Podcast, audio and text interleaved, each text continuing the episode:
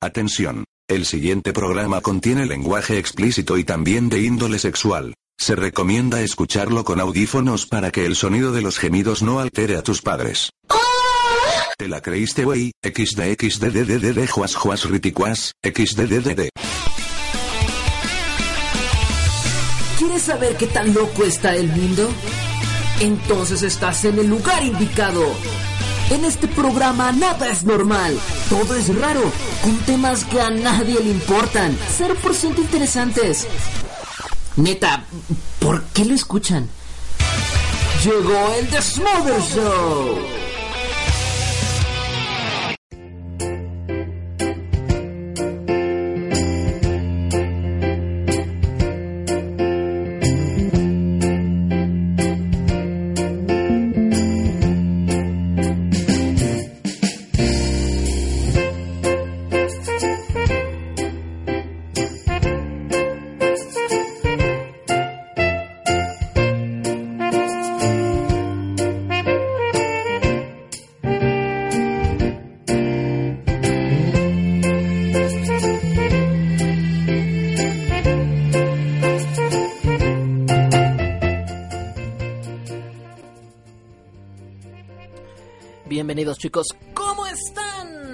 Estamos comenzando esto que se llama el The Smother Show, episodio 110. Gracias por estar en contacto conmigo.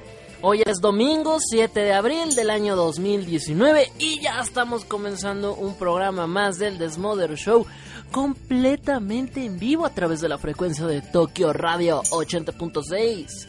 Música al extremo. Y también, eh, pues muy feliz y muy contento, claro está, a través de la frecuencia de iBox o iTunes, también en formato podcast, esto grabado. Seguramente este audio lo van a estar escuchando el día miércoles, por ahí, el día miércolesito, porque todavía no subo el episodio 109. No tuve mucho tiempo y aparte, si recuerdan, tuvimos unos problemas abismales en ese programa, entonces eh, tengo que editar mucho ese programa, muchísimo. Pero bueno, no pasa nada, ese programa yo creo que para mañana o martes ya está disponible en iBox y en iTunes. Y seguramente este programa, el del día de hoy, va a estar disponible hasta el miércoles o jueves. Si es que no hay ningún problema técnico el día de hoy.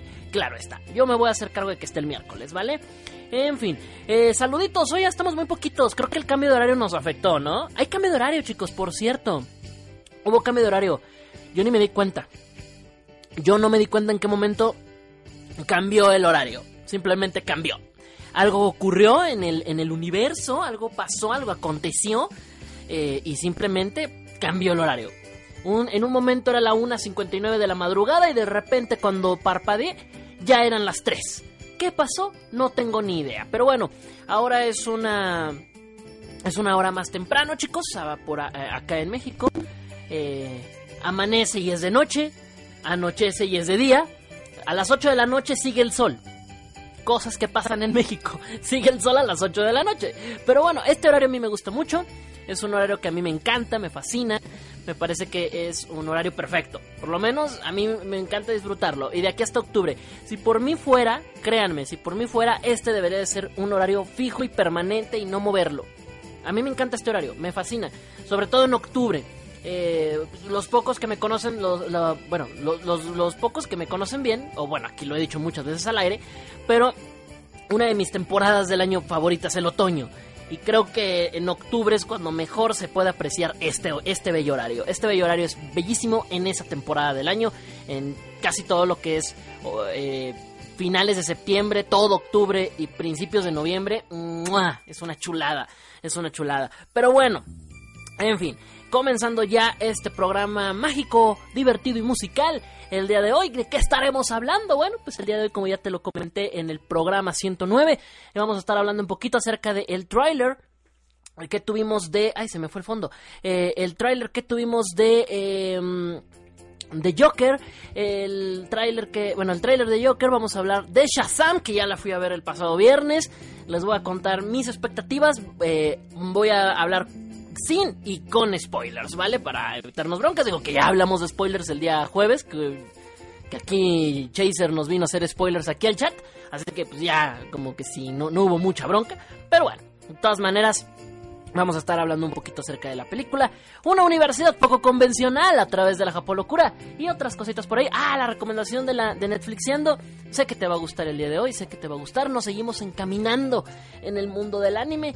Y hoy vamos a hablar de una película muy bonita de anime. Y la Mundo Locura no recuerdo porque la tengo por ahí archivada. Este, pero ahorita, ahorita que la saque, ahorita recuerdo de qué vamos a hablar en la Mundo Locura. En fin, ya estamos comenzando. Este es el Desmother Show. Y aquí iniciamos.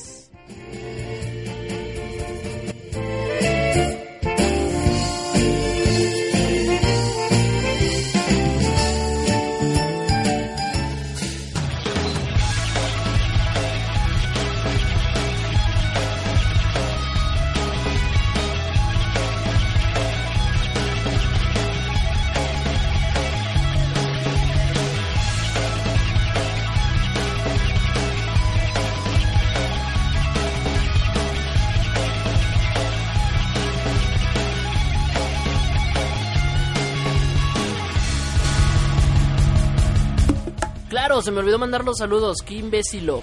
Saluditos para Itz. Mira, es la primerita que está en el chat. Así que le mandamos un besote. Saludote para Kazuro. Para Yoko. Son todos los que estamos ahorita en el chat. ¿Qué, ¿Qué carajo está pasando? Estamos muy muertos el día de hoy. Les digo, el cambio de horario nos afectó. Y acá en el Facebook. A ver quién está en el Facebook. Nadie. Hoy estamos más solos que nada, güey. Está bien somos más poquitos, somos, somos este eh, somos más, más poquitos y eso bueno pues le da, le da más, más contacto directo. Ahora tengo un contacto más directo con ustedes. A ver, vamos a ver si por acá por WhatsApp tengo a alguien que, insisto, no, no, no los atiendo por ahí regularmente, pero qué demonios. Un besote para, un besote para Mía creo que también está escuchando. Creo debe estar escuchando. Sí, mira, dice. Es. Em, no sé si. Bueno, no, no, no entendí su mensaje. No sé si está en el aeropuerto o si ya está en su casa después de ir al aeropuerto. Pero bueno. Dice que va a estar haciendo tarea. Va a estar escuchando el programa un ratito. Pues le mando un besote a mía. Gracias por estar escuchando el programa. Hoy somos poquitos. Poquitos. Pero eso no tiene nada de mal. Poquitos pero no revueltos. O no, no, no la ciudad. Anda, anda, anda contacto directo, sí. Solo no te arriesgues mucho. Que me arriesgue mucho, porque no me asusten, cabrones? Espérense. Tampoco me llevo así con ustedes. ¡Hora! ¡Hora! Y lo dijo un vato, ¿eh? ¿Yo qué? lo dijo Kazuro. Bueno, ya llegó Darko. Pues también le mandamos un saludo a Darko a Darko. En fin, bueno, pues vamos a darle. Ah, mira, Toñito Almaraz también por aquí. Aquí llegando, crack. Saludos. Un saludo para Toñito Almaraz. San Juditas musical. El otro día me dijeron, ¿por qué le dices San Juditas a Toño? Alguien en el chat, no recuerdo quién me dijo. Dijo, oigan, ¿por qué, ¿por qué le dices San Juditas a un oyente? ¿Qué, ¿Qué, hace milagros o qué? Pues a mí me ha hecho milagros musicales, por eso le digo San Juditas musical. Es mi, es mi mentor musical. Cuando la cajeteo en algo que digo sobre una banda, él me corrige. Él me, me, slapea y me dice, no idiota. Esta banda se fundó en el 95. Yo, oh, perdón, disculpa. Él es mi... no, ah, tiene ese apodo desde hace mucho. Desde hace un montón. Pero bueno. Eh, vamos a ver qué me dicen por acá. En fin, vámonos. Vámonos de lleno. Al programa de esta... Esta noche. Ah, qué bonito. se siente más, más rico, ¿no? Como que se siente como que si el programa es más temprano. En fin, vámonos. Perdón si reventé el micrófono. Vámonos, ahora sí, con el programa del día de hoy. programa, a ver, voy a alejar tantito el micrófono. Disculpen si se escucha ruido. Disculpen, disculpen, voy a tratar de hacer el menos ruido posible. Ahí está. Espero no haber hecho ruido. Eh, jaja, desde aquel tiempo me siento viejo aquí. Desde aquellos tiempos me siento viejo aquí. No te sientes viejo, yo también soy viejo. Les, les contaba el otro día que ya voy a cumplir 10 años haciendo radio. Imagínate. Ya, ya, ya, ya, ya, ya, ya, ya, ya, ya chocheamos. En fin, vámonos a iniciar esto que es el The Smother Show. Eh, pues nada, eh, oigan, el tráiler, el tráiler, cierto, el tráiler del Joker. qué buen tráiler, ¿eh? Qué buen tráiler tuvimos. Lo tuvimos eh, esta semana, creo que lo liberaron el día martes, si no estoy mal, o el miércoles, no, el miércoles, porque fue el día siguiente de, la preventa de, Avengers. Y me gustó mucho, me, me gustó bastante el tráiler. Eh, la verdad es que yo ya tenía expectativas altas desde que confirmaron a Joaquin Phoenix, que para mí es un actorazo.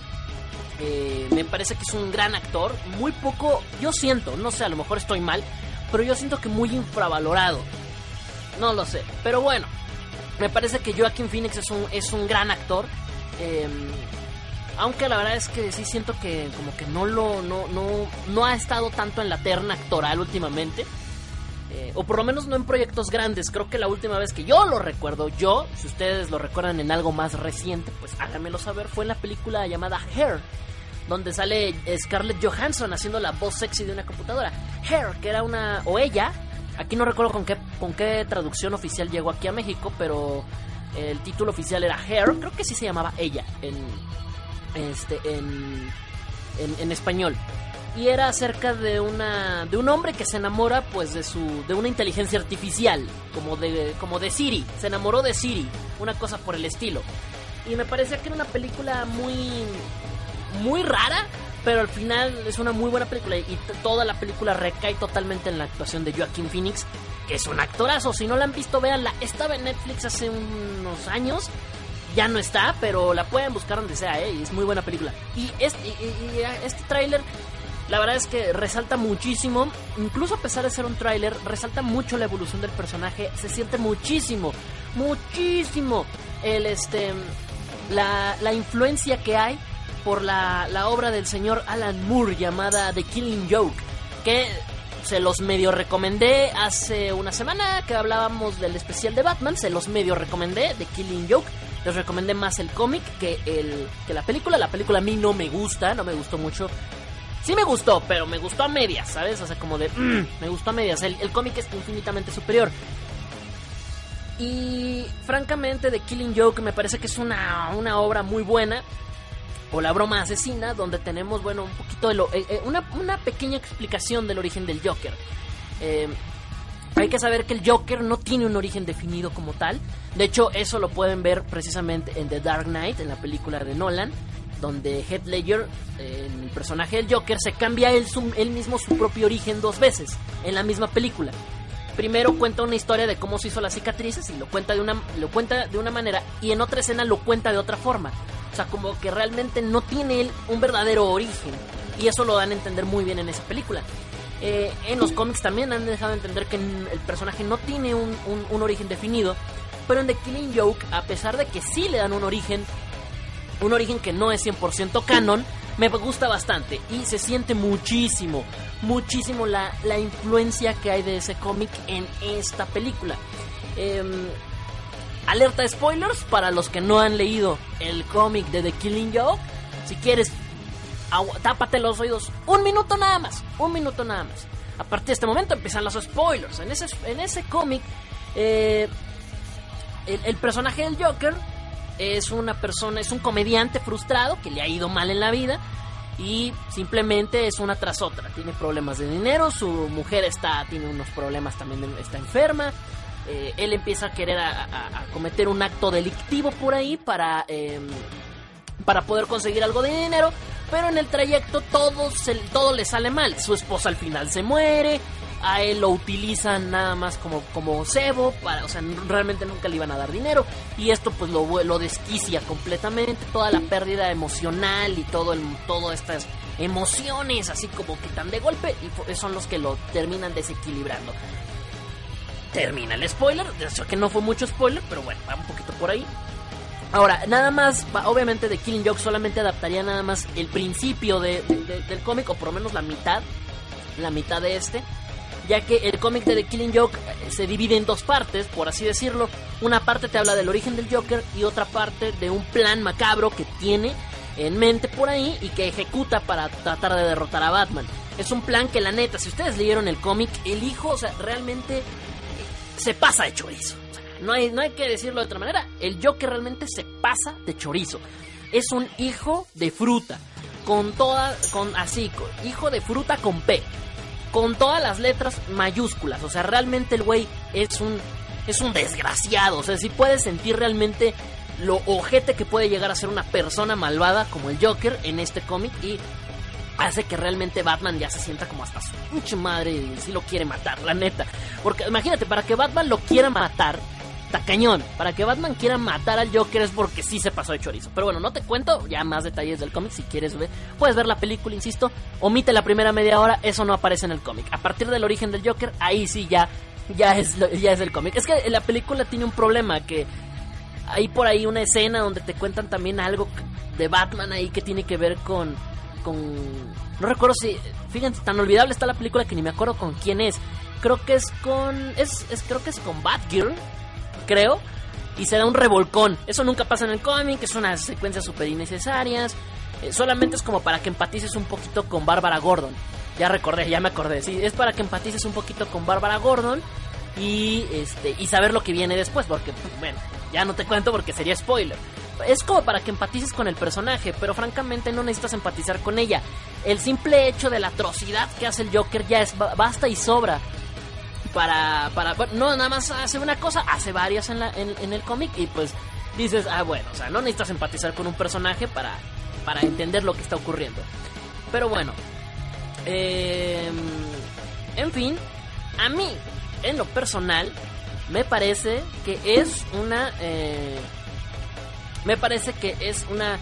Un, buen origen el que le van a dar a esta película El Joker. Se ve que es una película que va a estar un poco más centrada en un terror psicológico, me atrevo a decir, como, como pensar un poquito más en, en, ese famoso diálogo que hay en ese, en ese cómic, que es un mal día, ¿no? Puede cambiar, eh, eh, puede hacer este, a una persona puede cambiar a, una persona por completo, no puede, puede volver a una persona loca. Eh, algo así, no recuerdo cómo va tal, cual, textualmente no lo recuerdo, pero se entiende la idea. Eh, y, es, y, es, precisamente porque trata de contextualizar al personaje de Batman y al personaje de Joker. Joker, por un lado, tuvo un mal día y ese mal día lo volvió loco. Batman también tuvo un mal día y de hecho el cómic lo da a entender. También Batman hasta cierto punto también se volvió loco. Y parte de esto, bueno, pues es que claro, disfrazarse de murciélago y andar patrullando las calles no es la cosa más cuerda del universo, ¿verdad?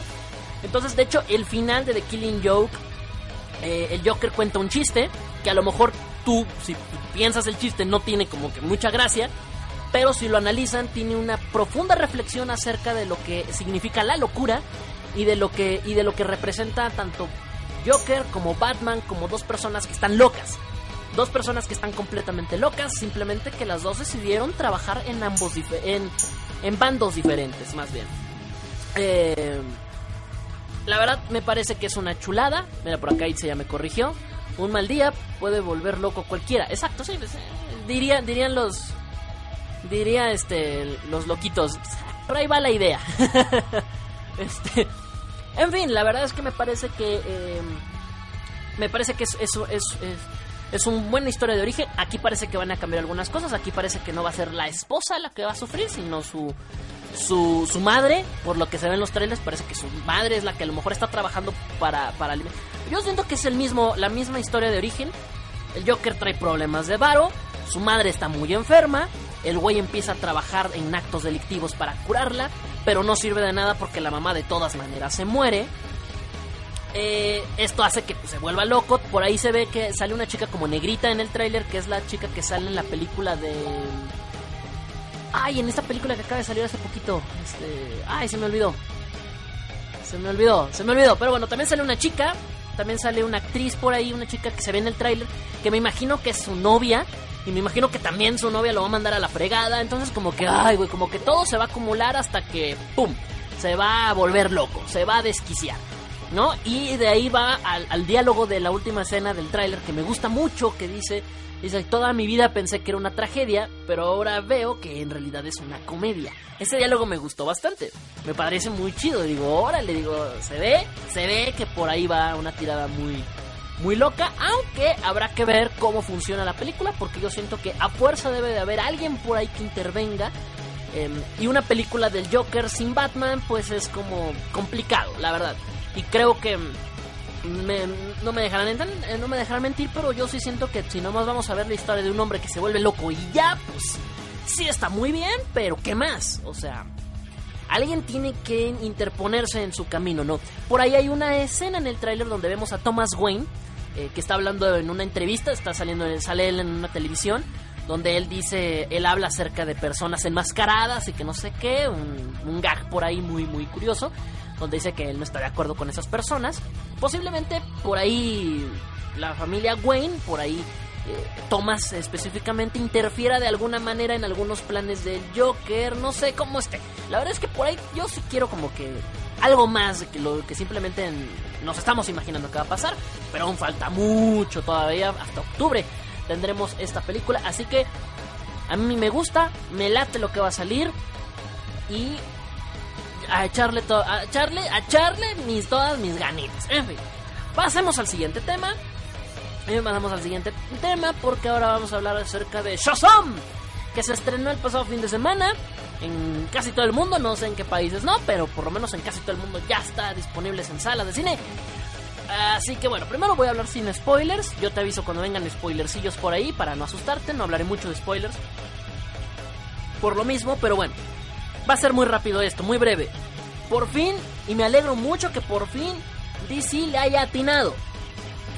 Yo tengo una bronca muy fuerte con las películas de The Dark Knight, la saga de The Dark Knight de Batman. A partir de esa, a partir de esa saga, o sea, a mí me gusta mucho la saga, pero no me dejarán mentir. A partir de esa saga, DC ha querido que todas sus películas, todas sus malditas películas, tengan un enfoque similar a esa película en específico. Que tengan un enfoque como que más realista, como que más oscuro, más serio, más así. Y lamento decirlo, pero no todos los personajes se adaptan para eso. Batman se adaptaba perfecto porque carajo es Batman. Batman nunca ha sido un personaje de chistes. Es un personaje serio. Em, y, se adapta a ese tipo de, a ese, a ese tipo de películas. Con Man of Steel, la película, como les dije, me gusta, pero se rompe por momentos. Y me parece que Superman es un personaje que merece ser un personaje de mucha fantasía. No puedes meterlo en un entorno hiperrealista porque carajo, es un hombre que está volando por el amor de Dios y que lanza rayos por los ojos. Por favor, desde ahí ya no encaja. Entonces, eh, esa película la quisieron hacer con ese entorno, no funcionó. me, que, nos quedó claro que no funcionó la película así. Funcionó a medias. Y luego viene Batman v Superman, que bueno, ya es otra cosa también que la hacen muy seria. Este, y también es como de, ay, güey, o sea, yo sí quiero ver putazos, digo, a ver, avísenme, ya lleva cuatro horas aquí de película y no hay nada de acción. ahí me empiezan a ver medio un poquito de problemas. Y luego tenemos Justice League, que como que medio rompe un poquito esa barrera, quiere ser un poquito más fantasiosa, pero después de todo lo que ya te presentan, como que ya no tiene co ya no tiene como cohesión. No sé si me explico. En fin, todas las películas con ese tinte serio, creo que no va por ahí. Eh, ah, el gallo, no va por ahí la historia. Entonces yo creo que por fin atinaron a descubrir que no todos sus personajes tienen que estar enfocados igual. No todos sus personajes tienen que tener esa, esa seriedad estilo Batman. Creo que cada superhéroe tiene su estilo diferente. Creo que por algo DC me parece que es una de las mejores eh, eh, empresas de cómics en el mundo. Para mí mejor que Marvel en aspecto cómics. Porque creo que todos sus personajes tienen matices muy diferentes. Y esta película me encantó porque encontraron el punto clave, no hacer un personaje serio. Ojo, Shazam también ha tenido momentos de mucha seriedad. Como lo comenté en la semana, bueno, el programa pasado, cuando hablábamos de The Kingdom Come, en The Kingdom Come, Shazam es un güey culero. Es un güey serio, muy culero, no te hago spoilers de ese cómic, tienes que leerlo.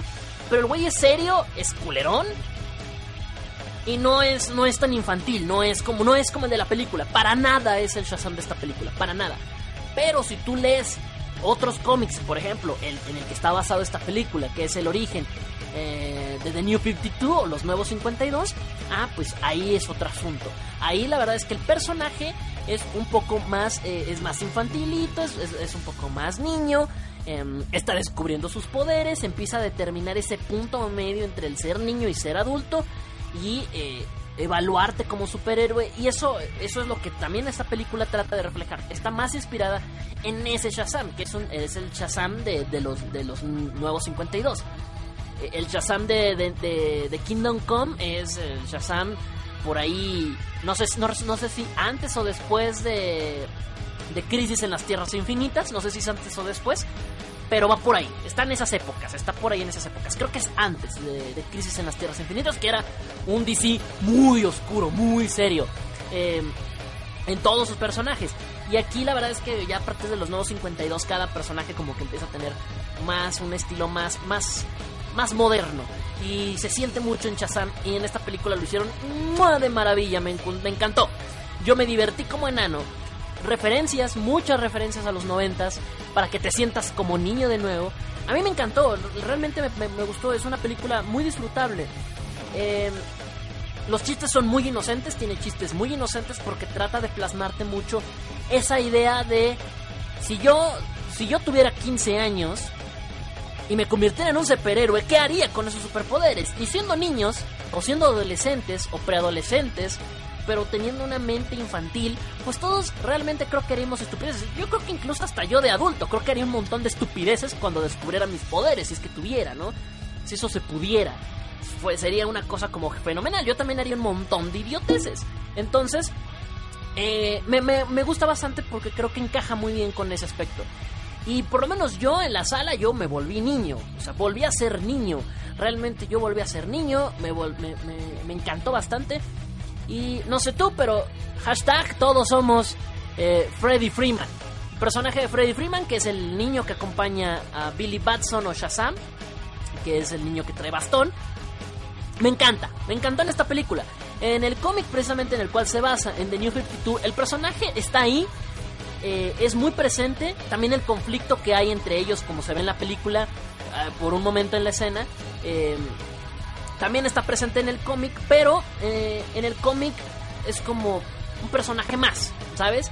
Y aquí realmente le dan un giro, porque aquí es un como un ñoño que le gustan los cómics, entonces como que me siento identificado con él porque porque verlo así, verlo así como de, güey, o sea, te convertiste en un superhéroe y a mí me maman los superhéroes y todo eso y, y me sentí identificado con él, o sea. Yo también quisiera así como también lo que hace, ¿no? Que lo quiere como presumir a todo mundo que él, que él es amigo de un superhéroe y algo así y ese tipo de cosas. O sea, a mí también es, en esos aspectos a mí me, me, encantó mucho, eh, me parece muy genial eh, y nada, me, me encantó un 10 de 10, la verdad, un besote esa película que me, gustó bastante. Eh, no, no, se lleva el 10 porque sí me hicieron falta mis, mis referencias fuertes a Black Adam.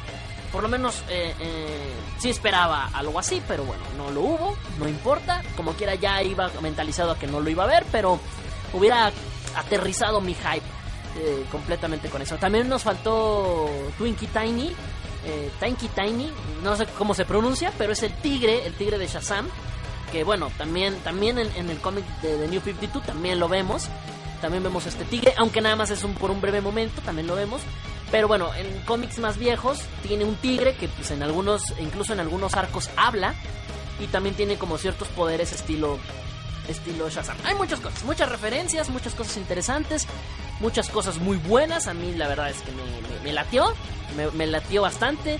Eh, volví a ser niño con esta película y yo sí dije, wow, yo quiero ser niño otra vez. Eh, y también quisiera ser niño otra vez para ser un niño adulto. en fin, la verdad es que a mí me gustó mucho. La verdad es una película que sí volvería a ver. No como tú, Batman v Superman. Tú, a ti no. A ti no. No te No, sí, Batman y Superman ya la vi tres veces. No, tampoco me voy a hacer pendejo, ¿no? Pero, pero no, no como tú, Justice League. Es, más, no sé, no sé si existes en mi mente. No sé si ya existes. No, no existes. No, no existes en mi mente. No existes en mi mente, Justice League. Tú no existes.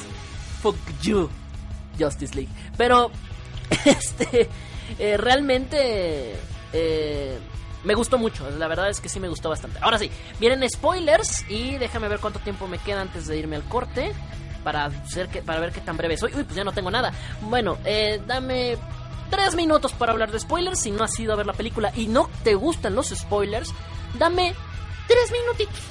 Tres minutitos. O, o, mutea un ratito la radio. Seguramente cuando vuelvas ya habrá, ya habrá música. Eh, pero bueno, es que ya se me fue el bloque, ya se me fue el bloque aquí hablando de esto, pero vamos a tratar de, de nada más de aterrizar un poquito los spoilers. Eh, aparte, los spoilers empiezan ahora. Eh, ya lo habíamos comentado el jueves, pero eh, sí, aparece la familia Marvel. Yo la verdad es que yo estaba emocionado, porque yo no sabía si los iba a ver o no. En los cómics sí salen, y me emocionó muchísimo. Me emocioné bastante. Aunque ya después de pensarlo bien, como que sí me salen un poquito de ver, pero, pero, en el momento en la sala yo estaba hypeado. O sea, yo estaba en el hype, yo estaba como niño. Eh, si se acuerdan la escena de, de Parche el Pirata cuando ve el episodio perdido de Bob Esponja que empieza como a aventar las palomitas, bueno, así estaba yo, aventando las palomitas mientras veía a la, a la familia Marvel o a la familia Shazam. Eh, es una cosa genial, que son los hermanos eh, de, de, Billy Batson convirtiéndose como en versiones alternas de Shazam. Que un giro que me gustó mucho en esta película y que no, es en los, no pasa en los cómics. En los cómics todos tienen los mismos poderes, pero aquí parece que como que los poderes de Shazam se distribuyen y cada uno de sus poderes está dividido en cada uno de ellos. Uno, uno, uno de ellos es rápido, el otro es nada más es fuerte, el otro nada más puede volar, cosas por el estilo. Y eso me gustó bastante, como que le supieron supieron como que agregar ese ese como ese efecto secundario entre comillas que, podría tener este eh, adquirir eh, la magia de, de, Shazam en, esta, en esta cinta. En fin, eh, también mm, los siete pecados capitales que también aparecen en la película. Mm, siento que están un poquito desaprovechados. También se entiende porque son muchos monos. Pero lo hacen bien. La verdad es que salen bien. Los, las poquitas escenas que tienen lo hacen, lo hacen muy, muy interesante. A mí me mama la escena donde mata a su hermano y a su papá, este, el doctor Sivana. Qué belleza. Qué belleza. agarra a su hermano y lo avienta por la ventana. Chinguisma, qué violencia. Qué bella violencia. Y al papá deja que se lo trague uno de los siete pecados. Qué, qué violenta está esta película. Dije, wow. De hecho, en una escena, precisamente, en, ese, en, esa, en esa escena en la oficina, se ve como uno de los pecados se traga tal cual un güey, lo agarra de la cabeza y se lo empieza a tragar. Es como, güey, esta película no era tan familiar después de todo. Está muy explícito esto. La verdad es que eso me, me, explotó la cabeza. Pero bueno, y las escenas post créditos que tenemos a la uruguita, a Mr. Mind. Eh, que bueno, yo insisto, yo, o sea, estaba bien, gracias, pero yo hubiera preferido que al menos viéramos por ahí a Black Adam, pero no lo vimos. En fin, habrá que esperar a ver cómo le va. Yo deseo de todo corazón que esta película le vaya increíble en taquilla para tener una secuela o para que ya nos confirmen a ver para cuándo carambas nos van a dar la película de Black Adam, pero bueno. En fin, aquí terminan los spoilers y aquí también termina el bloque, ¿vale? En fin, muchas gracias por haber escuchado todos los spoilers, toda la reseña. ¿A ti te gustó? ¿Ya fuiste a ver Shazam? ¿Te gustó? ¿Te pareció chida? ¿No te gustó? ¿No te importa porque no es de Marvel? ¿No te importa en lo más mínimo Marvelita de mierda? No, no, no, no es cierto, no. En fin, eh, vayan a verla, denle una oportunidad. Eh, sé que a lo mejor si eres un fan muy mamón de DC, oye, es que las películas de DC no pueden tener comedia. Chinga tu madre, de antemano. Discúlpame, pero chinga tu madre. Chingala. Y chingala tres veces. Así que bueno, vámonos. Vámonos a musiquita. Estamos de regreso, ahorita con la Japolocura. Y pues nada, ya, ya vuelvo. Déjame nada más porque iba a poner musiquita. Y pues nada, se me fue, se me fue, se me fue. Me fue. Ay, no, no. Bueno, en fin, ya estamos de regreso. No se me despeguen, sigan aquí en la. Espérenme. Ah, ya. Ya, ya, ya, ya, perdón, pensé que me andaba asustando, pensé que volvían los problemas técnicos, pero no. Ya estoy de regreso. Ay, bueno, saluditos ahorita para los que acaban de llegar durante el bloque. Saluditos para Janis, saluditos para Lick Héctor, creo que no estaba, para Red 22, para Turbo, que también acaba de llegar. También un besote para Llaverito, que también ya llegó. Ya llegó Llaverito, mira, por acá anda. Este. Así que le mandamos un besote para Llaverito. que ya llegó. Ya llegó la llavero ya estaba escuchando el programa, así que pues ya no ya somos más, mira, ya no somos tan poquitos como, como al principio del programa. En fin, ya regreso, no se me despeguen, sigan aquí en la sintonía de Tokio Radio 80.6. Música al maldito extremo. Y ya vengo, no sé, ay, espérense, ya vengo. En fin, los leo, ya regreso. Oh Japón, el país del sol naciente el país del trabajo y de la locura. Esto es Apolocura.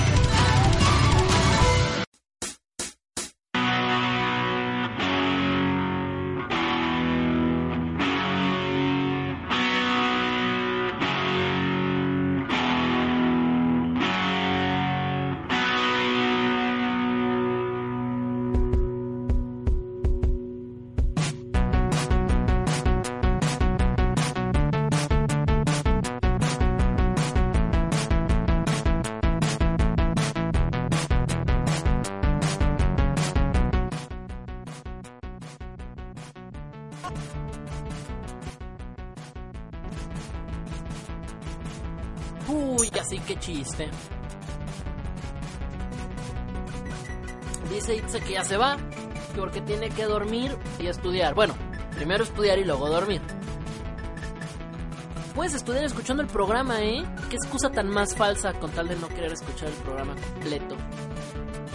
Ni medio programa escuchó. Ni medio. Y la excusa más falsa. Yo, yo, yo estudiaba en mi, en, mi adolescencia. Yo estudiaba escuchando a Mariano Osorio. Y mira que su programa está aburrido. no, no es cierto. O sea, no es cierto que lo escuchaba. pues. Saludos para Dango. También llegó ahorita por acá. Por lo menos ahorita aquí está en el chat. Para Alice. También anda en el chat. Saludo para Juliman, que también ya llegó. Dice por acá, ya sintonizando el Desmother. Andaba viendo de, de Titan Games, cenando. Pero ya estamos acá. Saludos a todos. Saludos a todos. En fin. Perdón si luego no, no hablo directo al micrófono. Ay, dispensen. En fin. Ay, pues vamos a, ir a la Japolocura. Amigos, la universidad. La mejor etapa del mundo, yo creo. Yo creo que es una de las mejores etapas, por lo menos para mí. eh, es una de las mejores etapas que he tenido en mi vida. Eh, es una gran es una gran etapa. Grandes experiencias, grandes amigos. No sé tú, pero creo que la mayoría de los amigos, si es que no eres un maldito antisocial de mierda, eh, tus mejores amigos casi siempre que se quedan para toda la vida son vienen de la universidad, porque los de la secundaria y los de la prepa pues fueron muy buenos amigos, pero en algún punto como que se separan, no sé, algo pasa por ahí. Pero los de la universidad, no todos obviamente, pero los que más se quedan ahí, siguen ahí en tu corazón, en tu cora. Eh, Kazuro, mira Kazuro echándole más, más, más, más, este, más, más, este, sal a la herida más limón o lo que sea que le eches a tus heridas. Dice, yo estoy jugando y escuchando y tengo que levantarme a las 4. Toma eso, ¿cómo la ves? Al señor Casoro le valen tres pepinos. Oyendo el programa como todo un campeón. Dice, ay no, que estudiar. Mm, mm, estamos bueno. Mi beso de despedida, no, no va a haber beso de despedida porque ya se va. Y no, el beso de despedida es hasta las el beso de despedida es hasta las eh, hasta que se acabe el programa, faltando 10 minutos para que se acabe el programa. Y se los mando a los que estén. Si no están, pues obviamente no. Este, en fin, vamos, eh, la universidad. Ese momento en el cual está haciendo que Itze en este momento haga que se vaya del programa. ¿No? E- esa. La razón por la cual hace que Itze se vaya. Itze, por el amor de Dios, estudias comunicación. Esa madre no se estudia. M aquí. Te lo digo por experiencia. Esa cosa se estudia sola. no me si, realmente me fuera, fuera difícil, no, est- no estaría aquí. No, no es cierto, un besote. Un besote para Itzy. Si tiene que ir, pues que se vaya.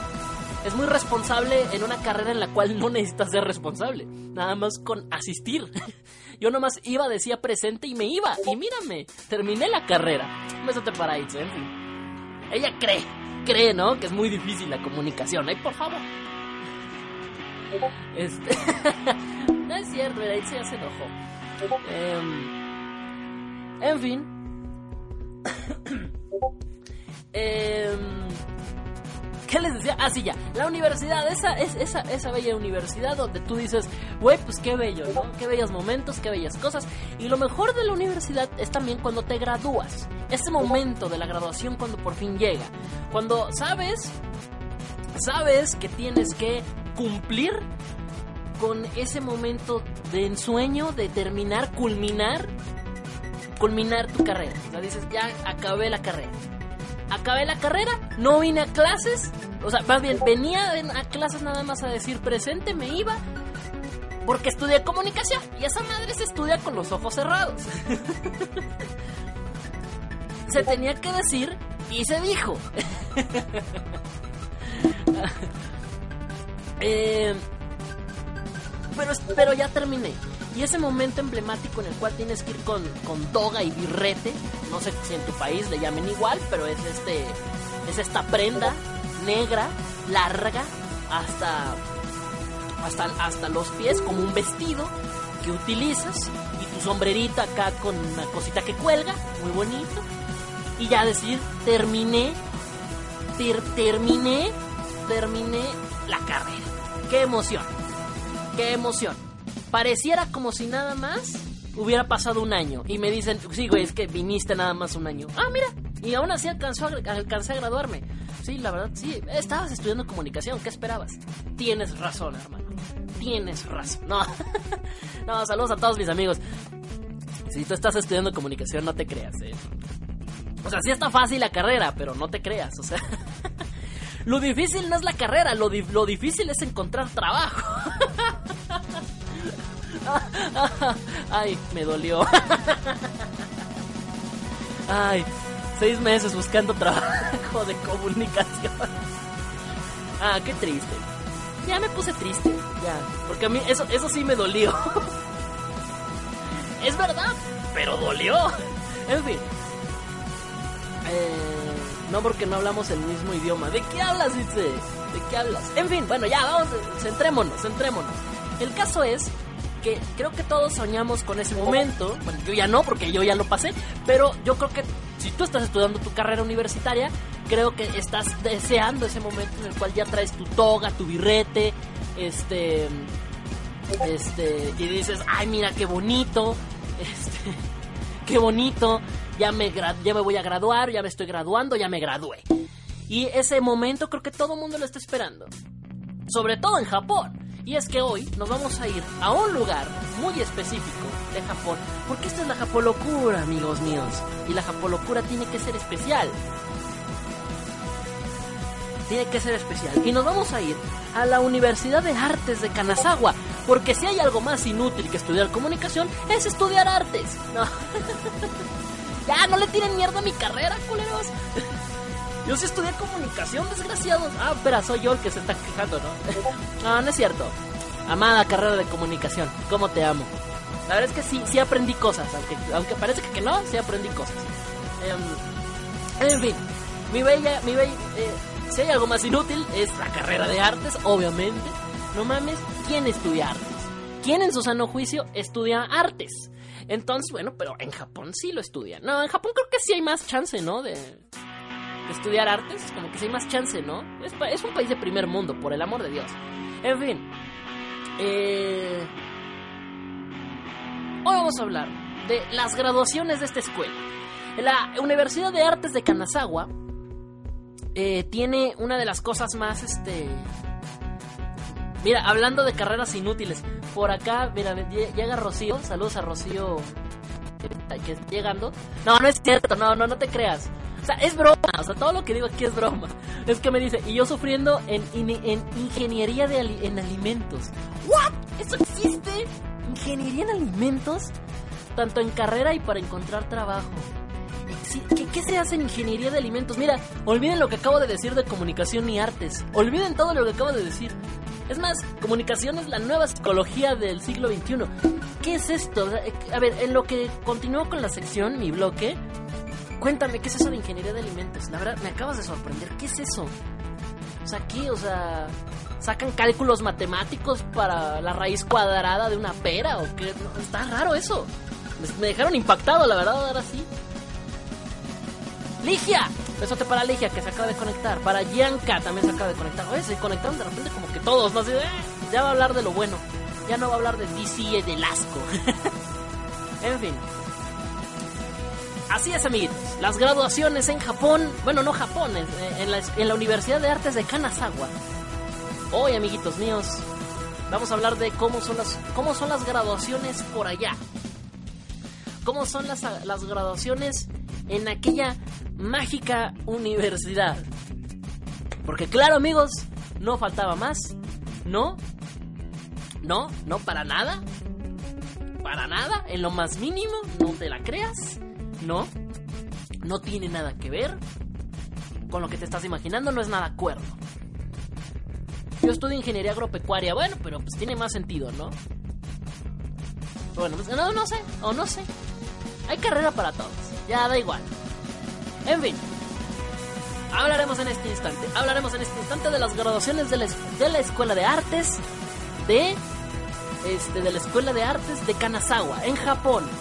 Estamos en la Japolocura, gente. Entonces hoy no esperes algo normal. Y es que las graduaciones allá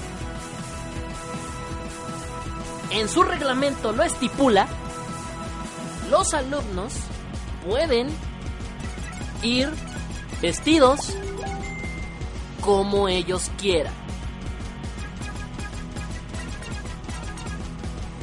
Para, las, para su graduación, los alumnos deben vestir como quieran. Tú dirás, ah, pues es normal, ¿no? Es normal. Eso quiere decir que yo puedo vestirme como quiera, eso quiere decir que puedo eh, irme de traje, puedo irme con tenis, puedo irme con mi playera de Batman. Así es, amiguito. Pero eso no es lo realmente loco. Lo realmente loco es que nuestros amigos de Japón dijeron, no, no, no, no, no, no, no, no. No. Si ellos dicen que podemos ir vestidos como queramos, iremos vestidos como queramos.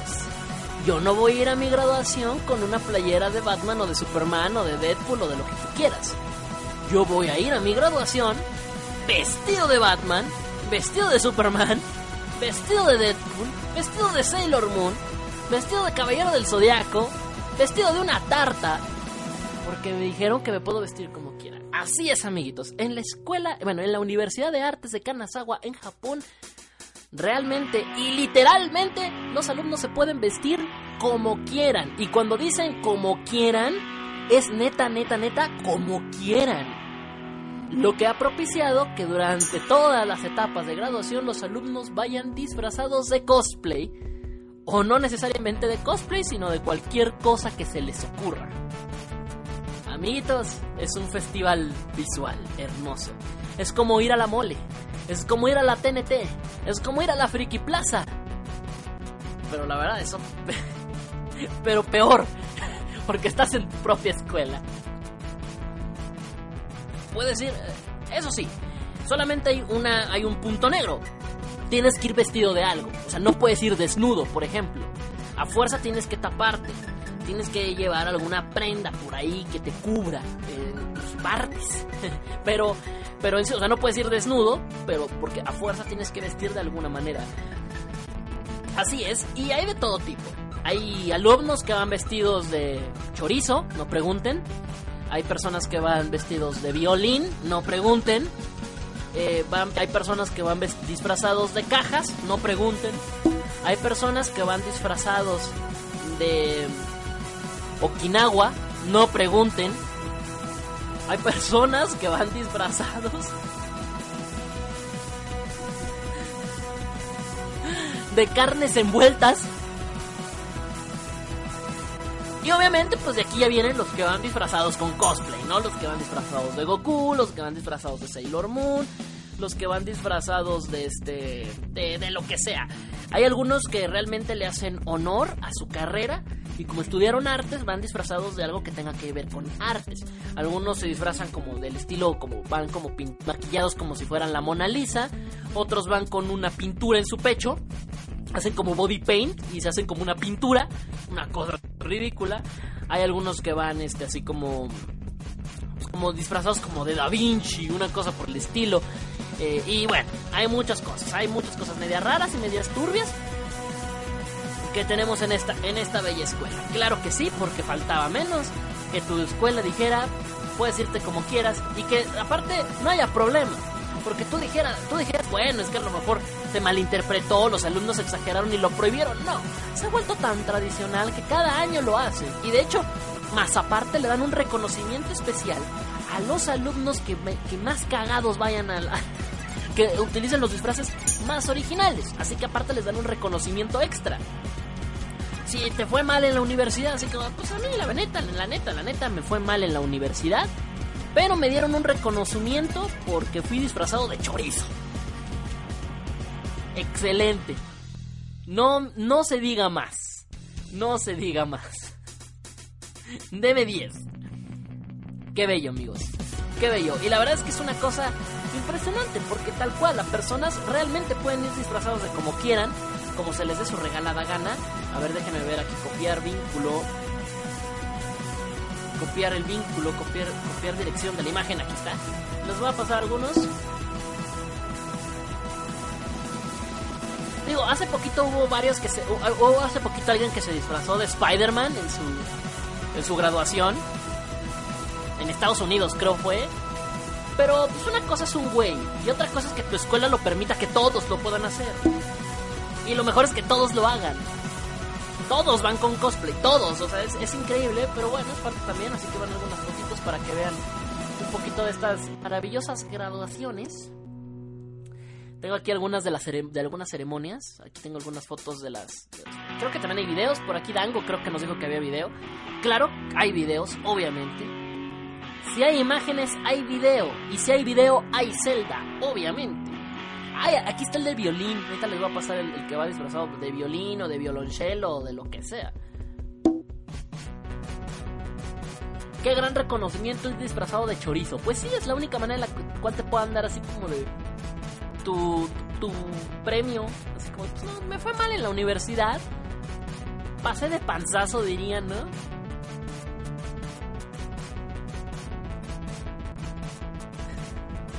Es que es una cosa bellísima. El que va vestido de violonchelo, de violín o de lo que carajo sea, es una, es una, es una chulada, es una chulada. Bendito sea, bendito sea Japón. Chorizo rules, sí. Chorizo rifa.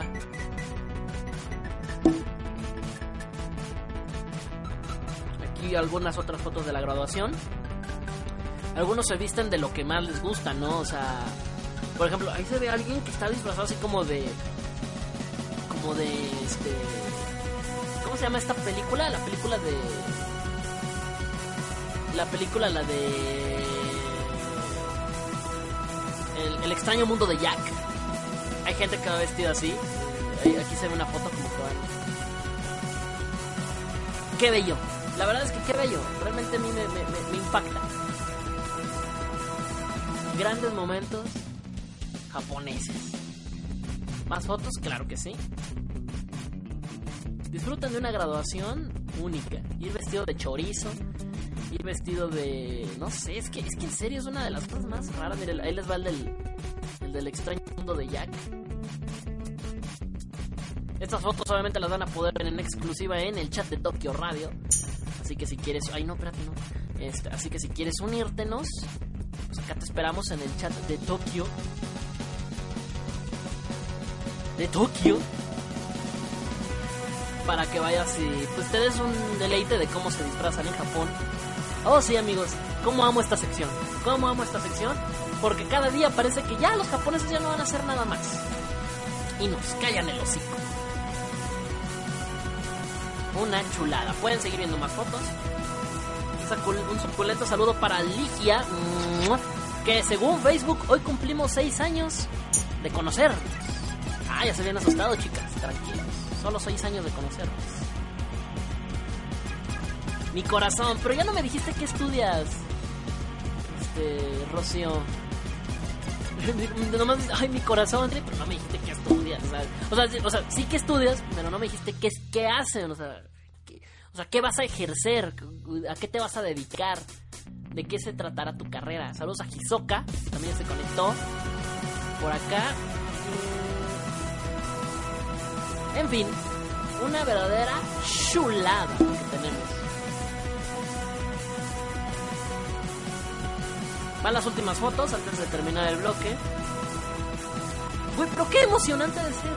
Digo, tú, si a ti te dijeran, si, a ti o si estuvieras en esa escuela, o si en tu escuela, en tu universidad tuvieran la misma regla, ¿irías disfrazado de algo? Y si es así, ¿de qué? ¿De qué te irías disfrazado? ¿De qué te irías disfrazado, amiguito? Cuéntame. ¿De qué te irías disfrazado si estuviera en tu en tu eh, eh, en tu poder ir disfrazado a tu graduación, no ir con la famosa toga y, y birrete, sino ir vestido eh, ir vestido de cosplay?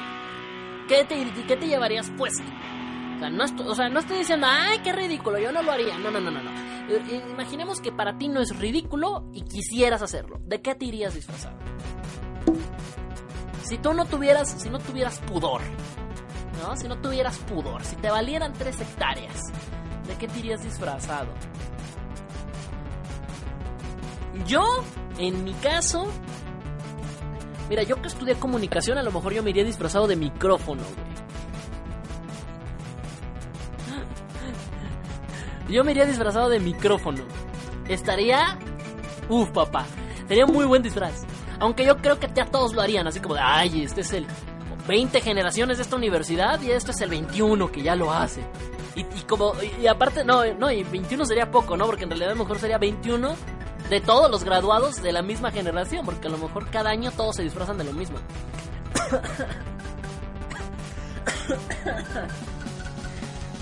eh, me disfrazaría de... Dice Dango, yo me disfrazaría del plátano del chicheñol. no. De plátano, del plátano del chicheñol. Específicamente ese plátano, no otro plátano. Ese tiene que ser. Yo me podría disfrazar de micrófono y si siento que me roban la idea porque ya todo el mundo lo hizo. Yo iría disfrazado de Jedi. ¿Por qué no? Yo iría disfrazado de Jedi. Aunque ya, aunque todo el mundo vaya disfrazado de Jedi. ¿Qué tiene? O de Stormtrooper. Pero no, Stormtrooper ya es más difícil. Yo iría de vaca, dice Ligia. Ah, claro, porque tú estudias este, ingeniería agropecuaria, ¿no? Ingeniería agropecuaria. Entonces, sí, obvio. Digo, no, no es necesario que te vayas disfrazado de algo de tu universidad, pero si te quieres disfrazar de vaca, estaría divertido. Estaría muy divertido ver a ver de qué se podrían disfrazar. A ver, Rocío, aprovechando Rocío ya me dice de qué se trata su, de qué se trata su carrera, porque la verdad yo no, yo no tengo ni idea, yo soy un, un ignorante y por eso me burlo de lo que desconozco. Dice, se enfoca en la producción de alimentos desde la obtención de materias primas, su transformación física, química o biológica, hasta su envasado y distribución. En resumen. Oh, mira yo burlándome. Si es más útil que mi carrera. Olvídenlo. Olvídenlo, si es más útil que mi carrera. que la carrera de artes. es, más, es más útil, la verdad, sí, mucho más útil. Yo no sabía que se estudiaba para eso, la verdad. O más bien no sabía que esa carrera en específico hacía eso. Yo pensé que lo hacía otra carrera. No sé, pero me imaginaba otra carrera en vez de esa. Mira, estamos hablando de la ingeniería de alimentos, en alimentos. Mira, qué bueno saber. Al final no es tan inútil. Sí tiene utilidad en la, en la vida. Es más útil que mi carrera. Ah, bueno. Seguimos siendo últimos. En fin. Jedi. Yo me iría de Jedi. De micrófono. O ya, chingue su madre. De Goku mal hecho. Así con la peluca toda paleada. Que no parece Goku. Y aparte como estoy morenito. Uf. Se vería todo, todo morenito y panzón. Uf. Yoko dice, rompen mi corazón, yo soy de arte. Perdón, ustedes Miren, yo estudié comunicación y me estoy burlando. Yo soy artista, dice Mía. Yo me estoy burlando porque porque este programa es de burlarnos, ¿no? Pero pero no me hagan caso, no se, no se lo tomen en serio. Me estoy burlando de mi propia carrera, amiguitos. O sea, me estoy burlando de que comunicación no sirve para nada. Porque no.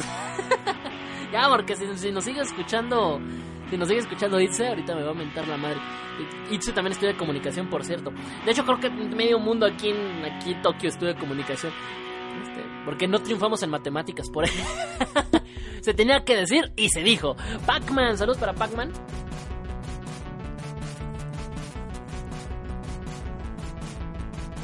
Y te aseguro que no moriré de hambre. Hasta no ver en fin, vámonos a música. Perdón, le di una mordida a una dona que tenía aquí cerca. Me estaba haciendo muchos ojitos. Dice Ligia, hay ingenierías en turismo. Ah, chinga, ¿ingenierías? Yo aquí en México la conocía como licenciatura, pero no sabía que era como que, era ingeniería en tu país. O bueno, que a lo mejor hay una hay una rama que también sea ingeniería, no lo sé. Creo que ahí el más original es el que va con birrete. Nadie se lo imaginaría. De hecho. el que va con toca y birrete, ¿no? Así de wow. Increíble, ¿de qué es tu disfraz? De graduado de mundo normal, amigo, de un país normal. Dice Hanish, yo hubiera querido estudiar comunicación, pero yo me, ya me había graduado de negocios internacionales. Puedes estudiar dos carreras, nada te impide estudiar otra. Y nunca es tarde, nunca es tarde, Janis. Adelante. Si quieres estudiar comunicación, estúdialo. Te lo juro, nada más haces acto de presencia y te ponen 10. no, no es cierto. No, ya, ya, ya, ya, ya estuvo, ya, ya aburrieron los chistes sobre la carrera de comunicación. Ingeniería, solo conozco hotelería y turismo. Mira. Yo me. Yo me suelo burlar de eso.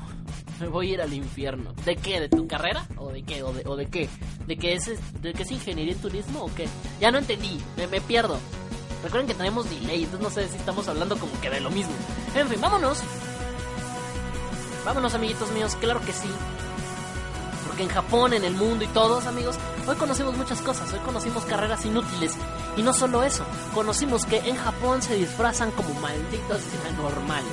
Como si fuera la Friki Plaza, como si fuera la, la TNT todos los días. Como si fuera la TNT todo el día de la graduación. En fin, eso solamente puede describir una cosa los que estudian comunicación, los que estudian artes y nuestros amigos de esta, de esta universidad en Kanazawa que se disfrazan son unos completos frikis.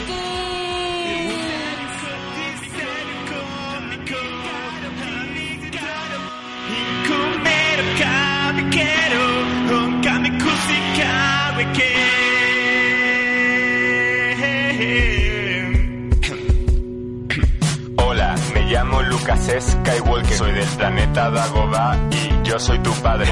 Me gusta el Minecraft, el LOL y el World of Warcraft. Paso todo el día jugando, mi vida es genial. El deporte es para tontos que no saben disfrutar de ver pelis de Star Wars mientras come sin parar. Me casé con una elfa de enorme belleza. Su nombre es Alaxa y vive en mi mano derecha. Tengo casi 300 amigos de verdad. Ahora solo me queda echarme uno en la realidad. Me gusta la comida, pero con moderación, como pizzas y hamburguesas y rufles al jamón. Me encanta dibujar, mis dibujos son geniales, los encontrarás en Facebook, son muy originales. Me he visto de mi personaje manga favorito y en los salones frikis a todas las tías excito porque soy un super jedi seductor, experto en el amor, experto en el amor, ex- ex- experto en el amor, ex- ex- experto en el amor, amor, amor,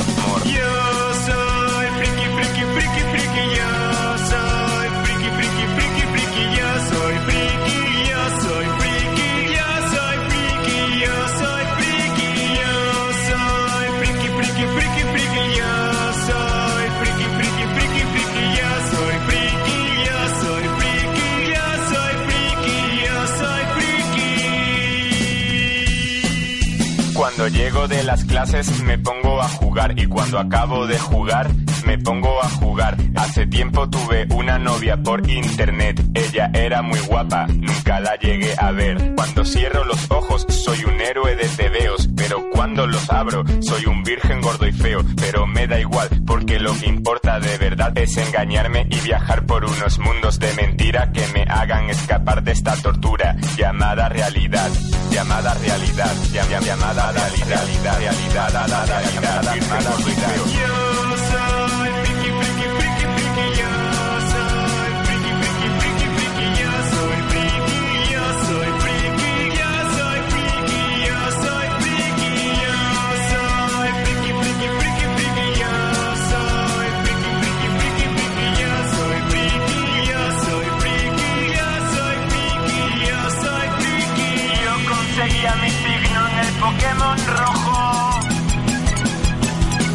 Tengo la marcha imperial de tono de móvil.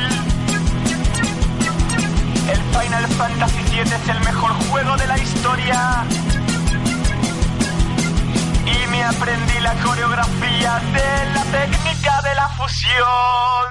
De la técnica de la fusión.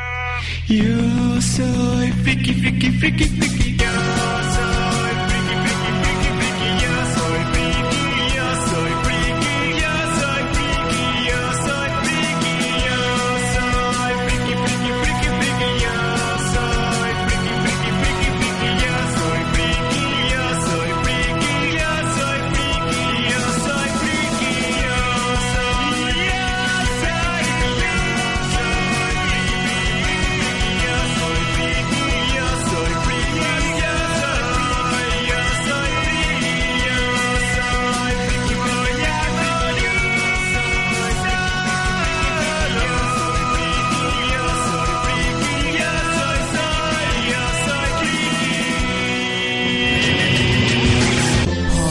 Debo, ¿sabías que la gente anda diciendo que los japoneses están locos?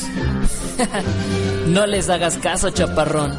El mundo lo está otro poco. Estamos todos locos. Mundo locura.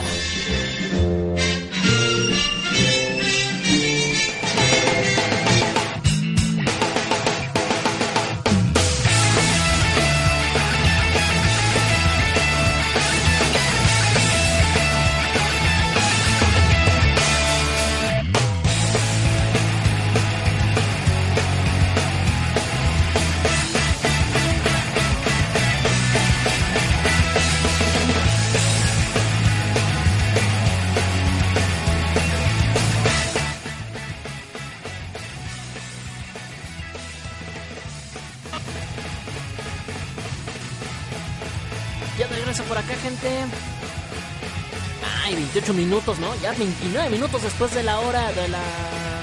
Segunda hora ya, güey. Mariachis, aquí los mariachis. ¿Cómo, ¿Cómo se fue tan rápido? ¿Cómo se fue tan rápido? ¡Ay, nos caímos! Mira, justamente cuando entré. Vamos vamos a levantarnos.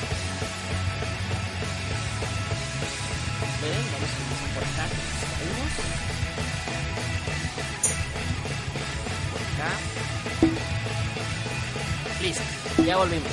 Tenemos una pequeña caída, gente. Vamos, vamos, gente. Bueno, pues ya 29 minutos después de la ya segunda hora.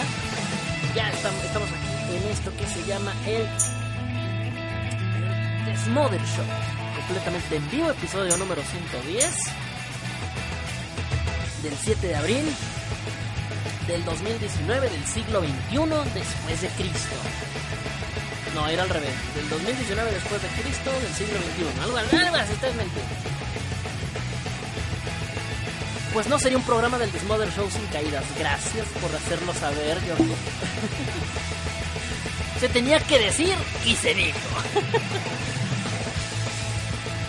Ahí dispensen. Bueno, vamos a la mundo locura, gente. Saluditos a los que nos siguen conectados por acá, a Dango, a Janis, a Bianca, a Kazuro, a Lick Héctor, hoy anda muy callado el, licenciado, no sé por qué no tan callado. A lo mejor porque estábamos hablando ahorita de ingenierías y de licenciaturas y por ahí sintió la intimidación del poder de nuestras carreras. Y Ligia, saludos para Mía, para Pacman, para Frank 22, para Yoko. Por acá en el, eh, en el Messenger tenemos a Rocío, a la cual le mandamos un besote a Julivan, a Llaverito, también le mandamos un besote, Finita Almaraz, que también estamos escuchando. Acá, ¿quién me faltó de beso? A Mía, a Alicia, a Janis, y a Yoko. Los demás no sé si sean hombres, mujeres o primeras, entonces... Ahí lo vamos a dejar. En saludos. En fin. Vamos a la mundo locura, gente. Oh, sí, qué bello, qué bello es el mundo. Qué bello es el mundo y su locura. Y su bella locura.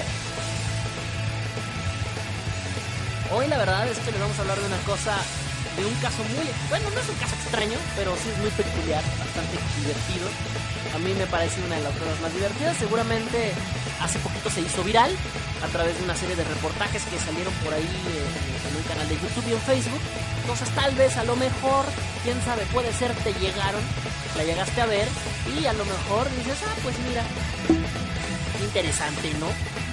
Em, pero bueno, ah, paréntesis, no se me enojen por lo que dije de las carreras. También me burlé de la mía, por si no se dieron cuenta. Genios. Genios. Entonces, bueno, ya no se pongan intensos, discúlpenme. Discúlpenme, en serio. Era broma en serio. Pero bueno, ahora sí, volviendo al tema. Discúlpenme, no quise herir susceptibilidades. En nos vamos. Em, ¿Qué les cuento? ¿Qué les cuento? Hoy vamos a hablar de fútbol en esta sección. Yo sé, ya vas a decir, ay, no me gusta el fútbol. ¿Está guay? Pues vamos a hablar de fútbol, de un caso muy peculiar que ocurre allá en el Reino Unido. En el Reino Unido, un caso muy peculiar y que es digna de la mundo locura porque te hace decir qué pedo y qué triste al mismo tiempo. Eh, el fútbol. Bello deporte, ¿no? Apasionante deporte. ¿Quién lo diría? Todos amamos el, fútbol, no, a lo mejor tú no. Casi todos, perdón, disculpa. Casi todos amamos el, fútbol. Y decimos, ah, pues mira, claro, me emociona. Eh, y estoy muy feliz de, hoy hablarles acerca de una liga que ocurre precisamente en, en las Islas Sorlingas. En las Islas Sorlingas o, Sorlingens, no sé cómo decir, que son, que son parte de un archipiélago em, que tienen, pues, por así decirlo, una autoridad de, Inglaterra. Le pertenecen, por así decirlo, a Inglaterra, aunque son considerados como un país externo, no sé cómo decirlo, pero el caso es que en este, en este lugar, precisamente, tenemos una famosa liga de fútbol bueno, no, está, no era tan famosa hasta hace poco porque destaca muchísimo y es digna de esta sección debido a una sola razón. Es la liga de fútbol más pequeña del mundo y cuenta con solamente la increíble cantidad de dos equipos. Tómala, papá. Tómala, papá. Solamente hay dos equipos en todo en todo en todo el archipiélago de no en, la, en toda la isla de qué de, de, Solir de ah de, en todas las islas Sorlingas. Solo hay dos equipos en esta liga de fútbol. Compiten dos equipos. Están afiliados a la FA de, Inglaterra es decir que pertenecen a la, a la liga inglesa por así decirlo como una subdivisión se fundó en el año de 1920, es decir, es una liga que va a cumplir 100 años. El próximo año esta liga cumplirá 100 años, imagínense. El próximo año la liga más pequeña del mundo va a cumplir 100 años y muy pocos lo conocían. Eh, se juega obviamente pues este famosísimo deporte de fútbol, pero lo compiten, como ya te comenté, solamente dos equipos. Los Garrison Gunners y los Wolfpack Wanderers. Wanderers los Wolf, Wolfpack Wanderers. Es que se tiene que decir como inglés, ¿no? Los Horizon Gunners y los uh, Wolfpack Wanderers. No sé, no, es mi mejor imitación de, de un inglés. Disculpen ustedes. ¿Qué te cuento? La historia de esta, de esta liga, ¿cómo es que puede una liga afiliada a la FA de Inglaterra, tener solamente dos equipos. ¿Cómo es posible? Qué aburrido debe ser jugar contra el mismo cabrón todas las semanas, porque se juega como liga. Por lo tanto, tienen que jugar una y otra y otra y otra y otra vez por durante todo lo que dure la maldita temporada. Qué bello. Bueno, ¿de dónde va esta historia? Todo comienza, pues como ya lo comentamos, hace 99 años, en 1920, eh, donde se jugaba un campeonato en las islas de Santa Mary, o Saint Mary's, no sé cómo podemos pronunciarlo, que también es parte de es parte de, Inglaterra por ahí, es parte es parte de por ahí pegadita, pegadita por ahí a las islas Sorlingas. Eh, competían por ahí varios equipos de varias de varias islas, como eran eh, Santa Mary's, Tresco, San Martín, Baiher, eh, Saint Ignace y obviamente pues también jugaban precisamente nuestros amigos de las Islas Orlingas. Esta liga o esta copa que se jugaba en estas islas eh, se llamaba Leones Inter Island Cup. Eh, y todo era divertido, eran varios equipos, por lo menos creo que cada, cada isla perdón, tenía como dos equipos. Entonces eh, había como 12 equipos, lo que ya lo hacía una liga interesante. El pequeño gran problema, el pequeño gran problema que le vino a caer a esta isla fue precisamente, precisamente que eh, se separó. Se tuvo, tuvieron por ahí una disputa por ahí, en, aquellos ayeres, y finalmente decidieron disolverse. Y entre ellos se, se separan precisamente eh, los equipos del Garrison Gunners y de los Wolfpack Wenders precisamente que pertenecían a estas islas zorlingas. Es que me gusta mucho decir zorlingas, no sé por qué, escucha como gracioso. Entonces se deciden separar y formar su propia liga. Eh, originalmente aquellos equipos en aquel entonces se llamaban los Rangers y los Rubers y se cambiaron a los nombres que actualmente tenemos. Este cambio fue en el año 1984. Eh, y pues nada, todo es una cosa maravillosa, todo es una cosa increíble. Se juegan 17 partidos en la liga, que es un formato de liga, por lo tanto tienen que jugar una serie de partidos. No solamente eso, sino que también juegan partidos de copa. Entonces, juegan 17 partidos de copa. Una copa que nada más se juega un solo partido, que se llama la, Charity Shield. También eh, juegan la Leones Shield, que son tres partidos nada más. La Fodere Cup, que son dos partidos.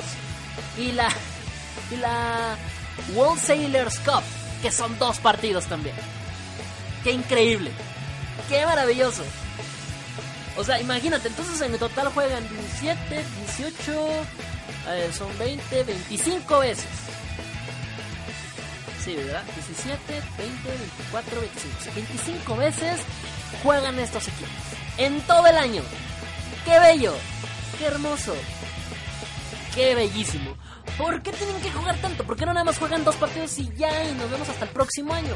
Porque las reglas de la FA, de la liga inglesa, exigen que los partidos de liga se tienen que jugar a mínimo 16, creo, o 15, o 15 jornadas, una cosa por el estilo. Tienen que jugar por varias semanas para completar un ciclo de no sé cuántos meses. Es decir, tienen que estar en competición constante por tantos meses. Obviamente respetando las fechas FIFA, que como sabemos se atraviesan entre marzo, abril, por ahí de mayo, se atraviesan por lo menos una vez al mes y de ahí hasta septiembre, octubre y noviembre, creo. Por ahí están las fechas distribuidas. Así es, amiguitos. Ah, y obviamente, pues las fechas donde eh, el parón de verano, en el cual no hay nada, que son actividades donde se juegan, bueno, pues, contiendas internacionales, como son el Mundial, la Copa América, la Eurocopa y otros torneos de esa misma manera. Eh, pues tal cual. La liga ya de hecho acaba de terminar hace relativamente nada porque se juega desde noviembre desde mediados por ahí de noviembre hasta finales del pasado mes de marzo. Es decir, que se acaba de terminar ese poquito. Eh, casi siempre juegan el domingo, es una cosa bellísima. Y pues nada, juegan ahí, tal cual. Ahora, solamente cuentan con un estadio. Y cuando digo estadio, entre comillas es un estadio, porque no es un estadio como tal, es un campo de llano. Eh, es tal cual, un campo de llano, tal cual, ni más ni menos, que se llama el Garrison Football Field que se encuentra precisamente, irónicamente, en la isla de San Mary. O sea, no se encuentra, no, o sea, es gracioso porque los equipos pertenecen a las Islas Orlingas, pero no juegan en las Islas Orlingas. Juegan en, Santa Mary, en Santa Mary, como lo digas. ¡Qué chulada! ¡Qué chulada! Eh, ahora, eh, como te recuerdo, son pequeñas islas que están como interconectadas, pequeños archipiélagos entonces por eso pueden ir más, con, con mayor facilidad. Es una es un pueblito, ahora tal cual es un pueblo muy pequeño, por lo tanto los jugadores realmente pues son, o sea, los jugadores, la liga, todo es muy pequeño realmente. Es una es una cosa bellísima. ¿Cuántas personas viven? ¿Cuántas personas viven en esta isla? Pues déjame decirte que por lo menos hasta el último censo que tengo aquí en mi reporte de Wikipedia, por lo menos en el año 2010 eran 2100 habitantes. Hay 2100 habitantes en estas islas. O sea, muy poquita gente. De las cuales 1050 le van a los Garrison Gunners y los otros 1050 les van a los Wolfpack Wanderers. no, no es cierto. No, no sé cómo está distribuida la gente, cuál, a qué le vayan allá, pero realmente pues es, lo entretenido de esto. Juegan en este campo, eh, todo regularmente los domingos, es, como que las fechas en las que juegan, y pues es una belleza. Es una belleza. También, ahora, te recuerdo, juegan 25 partidos de, de manera oficial eh, partidos oficializados por la FA Cup, es decir, estamos hablando de los 17 de liga, los, eh, los otros partidos de copa, pero además, pero además, durante la pretemporada, pues, obviamente tienen que hacer pretemporada, tienen que hacer pretemporada, tienen que practicar con alguien. ¿Y con quién más van a practicar? Pues contra ellos mismos. Entonces, precisamente estos partidos de manera oficial no son oficiales por la FA Cup, es decir, que se juegan fuera del calendario y lo juegan ya sea para pretemporada o pues por mame o por diversión.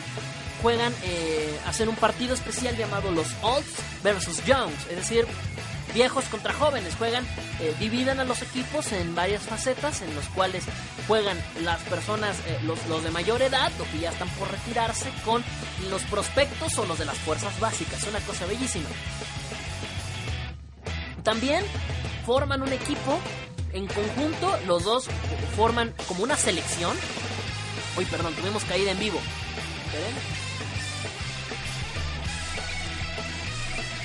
Eh, eh, además, además, amigos míos, además tengo que decírselos también, eh,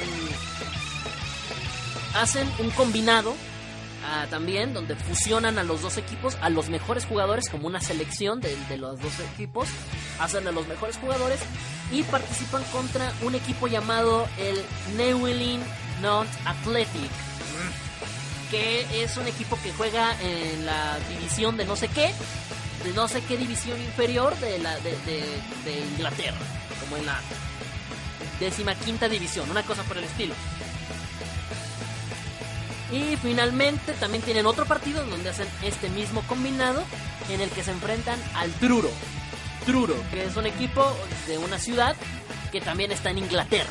Entonces, digo que está en el Reino Unido. Qué belleza. Qué chula. Eh, Ahora, esto tiene toda una tradición, amiguitos míos, ya que eh, eh, los jóvenes, los chavitos de todas las islas Sorlingas, cuando cumplen 16 años, eh, casi casi como una tradición de, madurez, como tu iniciación hacia la adultez, tienen que, tienen, tenían, bueno, esto, esto es viejo, tenían que participar en las fuerzas básicas del equipo para ser futbolistas de, de, alguno de estos clubes.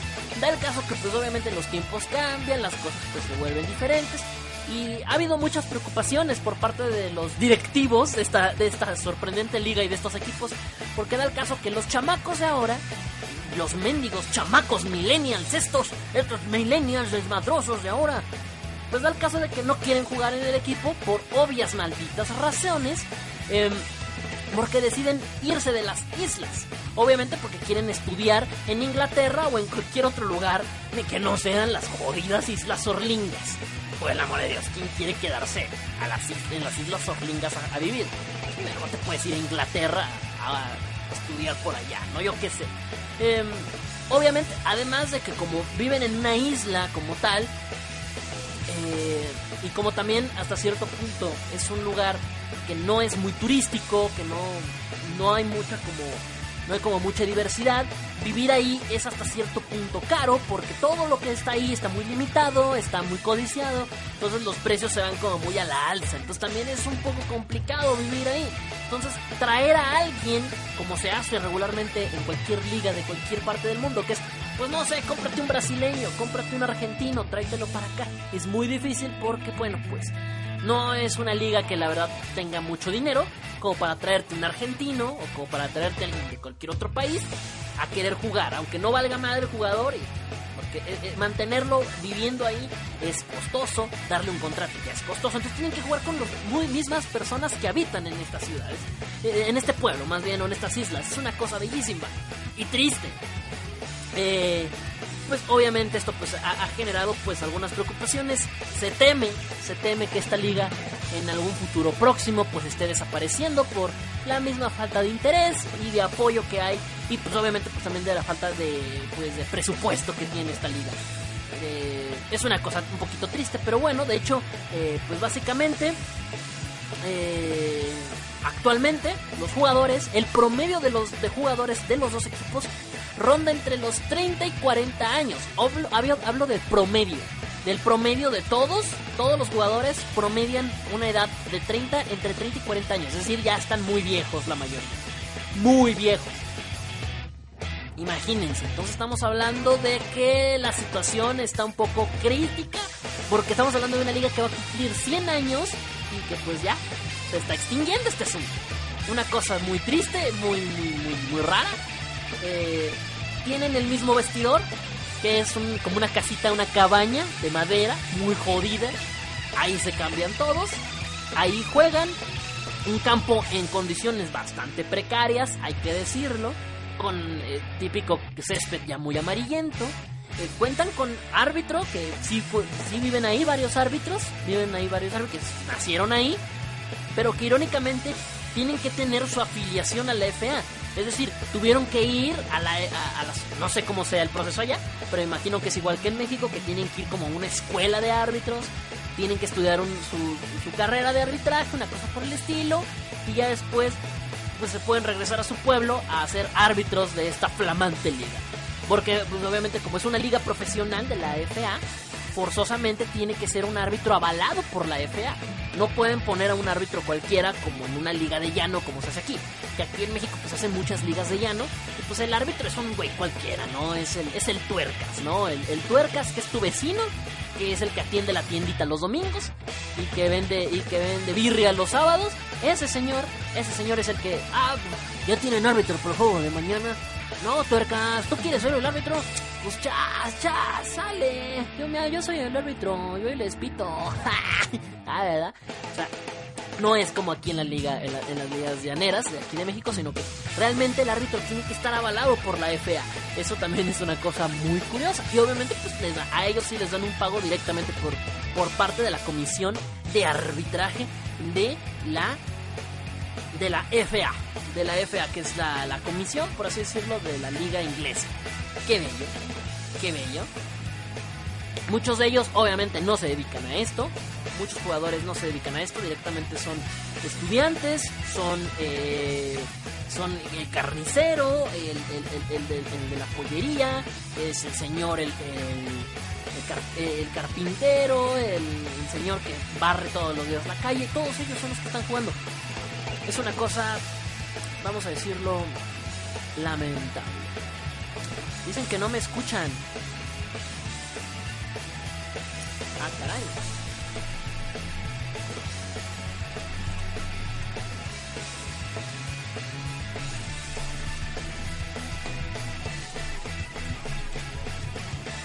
A ver.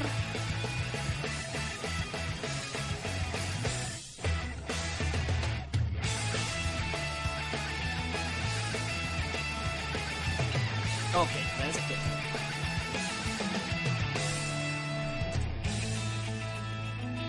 avísenme, porque yo aquí estoy hablando como merólico. Si estás en el podcast no pasa nada.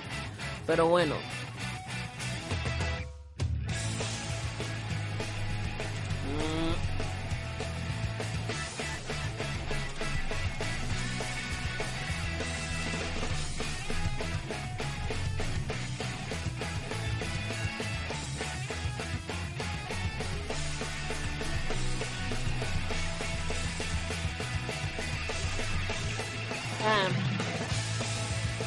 En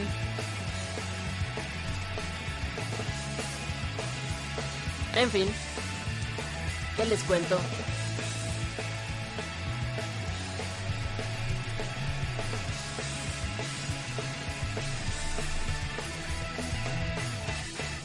En fin, pues ahí está, cosa bellísima, cosa bellísima lo que ocurre en esta bella, en este, en este bello, en este bello pueblo.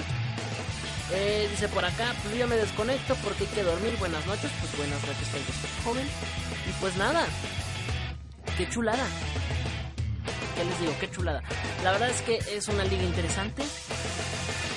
El actual campeón, ¿quién es el actual campeón? Me preguntan, ¿quién es el que ganó?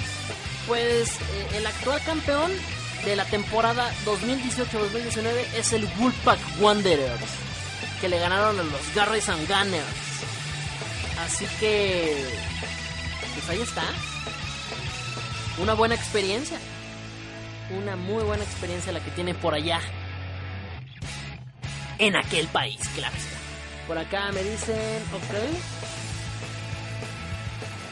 En fin, pues qué les cuento, qué bellísima cosa, ¿no? Los Woolpack Wanderers, los Garrison and Gunners, una liga de dos equipos. Yo también conozco otra liga de dos equipos, amiguitos.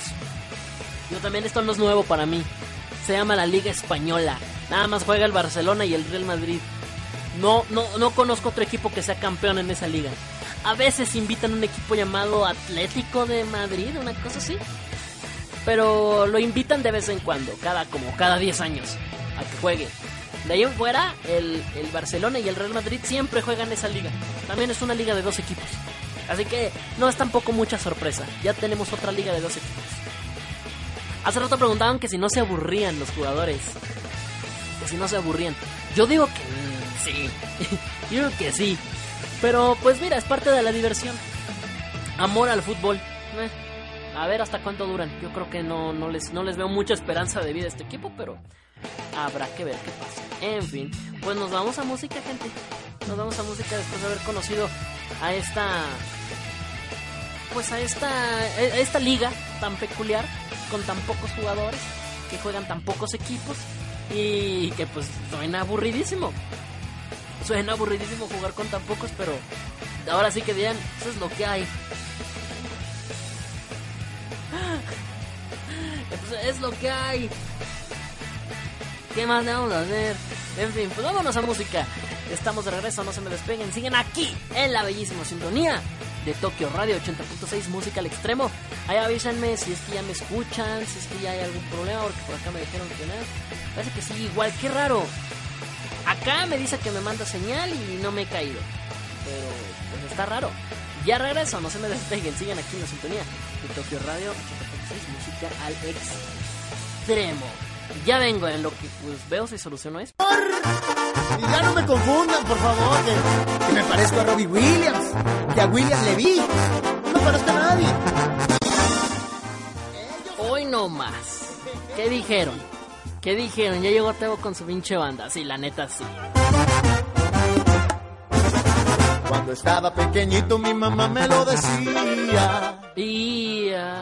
Qué chamaco tan precioso lo gritaba noche y día. La maestra de la escuela me sacaba del salón. Pues decía que las niñas por estarme contemplando no prestaban atención. Hagan caso, escuinclas. Algunas enamoradas, Otras ilusionadas por salir. Con este bombón. no sé por qué. Siguen a mí. Dicen que me parezco a ti. El chiflan me pellizcan, no lo entiendo. Si nadie se parece a mí. Camil, el Mayer Latin Lover me piden a mí que les dé consejos de cómo vestir, de cómo le hago para traer las boquiabiertas. Se quieren parecer a Mua. Ay, güey. Ya sé que se van a enojar porque siempre pongo esta, esta rola tan desmadrosa, pero pues disculpen, ay, dispensen, dispensen, es la belleza, es la chulada de, de- de mi, de mi presencia, de mi belleza, de mi guapura. Ay, perdónenme. Mi linda chaparrita, no te pongas tan celosa. Osa. Entiende que es difícil tener la cara preciosa. Y si ellas a mí me quieren, Comprendan bellas mujeres, solo hay una. aquí en mi cocoro, en mi bello cocoro. No sé por qué todas las mujeres me siguen a mí. Dicen que me parezco a Brad Pitt. Igualito. Me chiflan, me pellizcan, no lo entiendo. Sin nadie se parece a mí. Nadie, nadie. Jaime Camil, el Mayer Latin Lover me piden a mí que les dé consejos de cómo vestir. Cómo le hago para traer las boca abiertas. Se quieren parecer a mí. Noche por qué. Todas las mujeres me siguen a mí. Dicen que me parezco a Brad Pitt igualitos. Chiflan, me pellizcan, no lo entiendo. Sin nadie se parece a mí. Jaime Camil, el Mayer Latin Lover me piden a mí. Que les dé consejos de cómo vestir. ¿Cómo le hago para traer las boquiabiertas? Se quieren parecer a mí. Ay, mi Omar Chaparro. Qué genial eres, maestro Pokémon y Pedro Infante próximamente. Qué genial. Musiquita.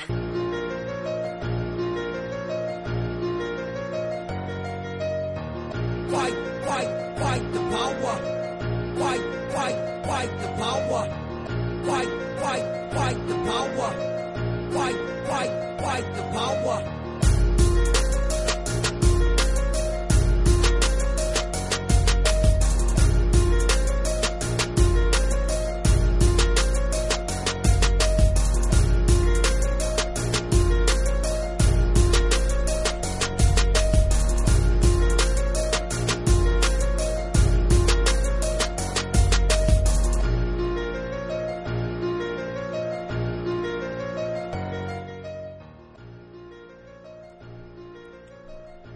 Gachos son, ¿eh? La verdad, qué gachos son.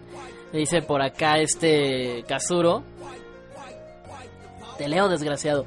Me dice, ¿y el pedo? Se- refiriéndose a la canción, a la canción del himno, a la canción de Marcha Parro. Dice, y el pedo es que ya no te podemos reclamar que tu himno no tiene nada que ver con el mundo friki. ¿Ya ven? Omar Chaparro ya es canon. Omar Chaparro ya es canon porque ya es maestro Pokémon. Tiene un Charizard. Puede cantar lo que se le dé su regalada gana. Oigan, por acá tenían algunos problemas para reproducir la música.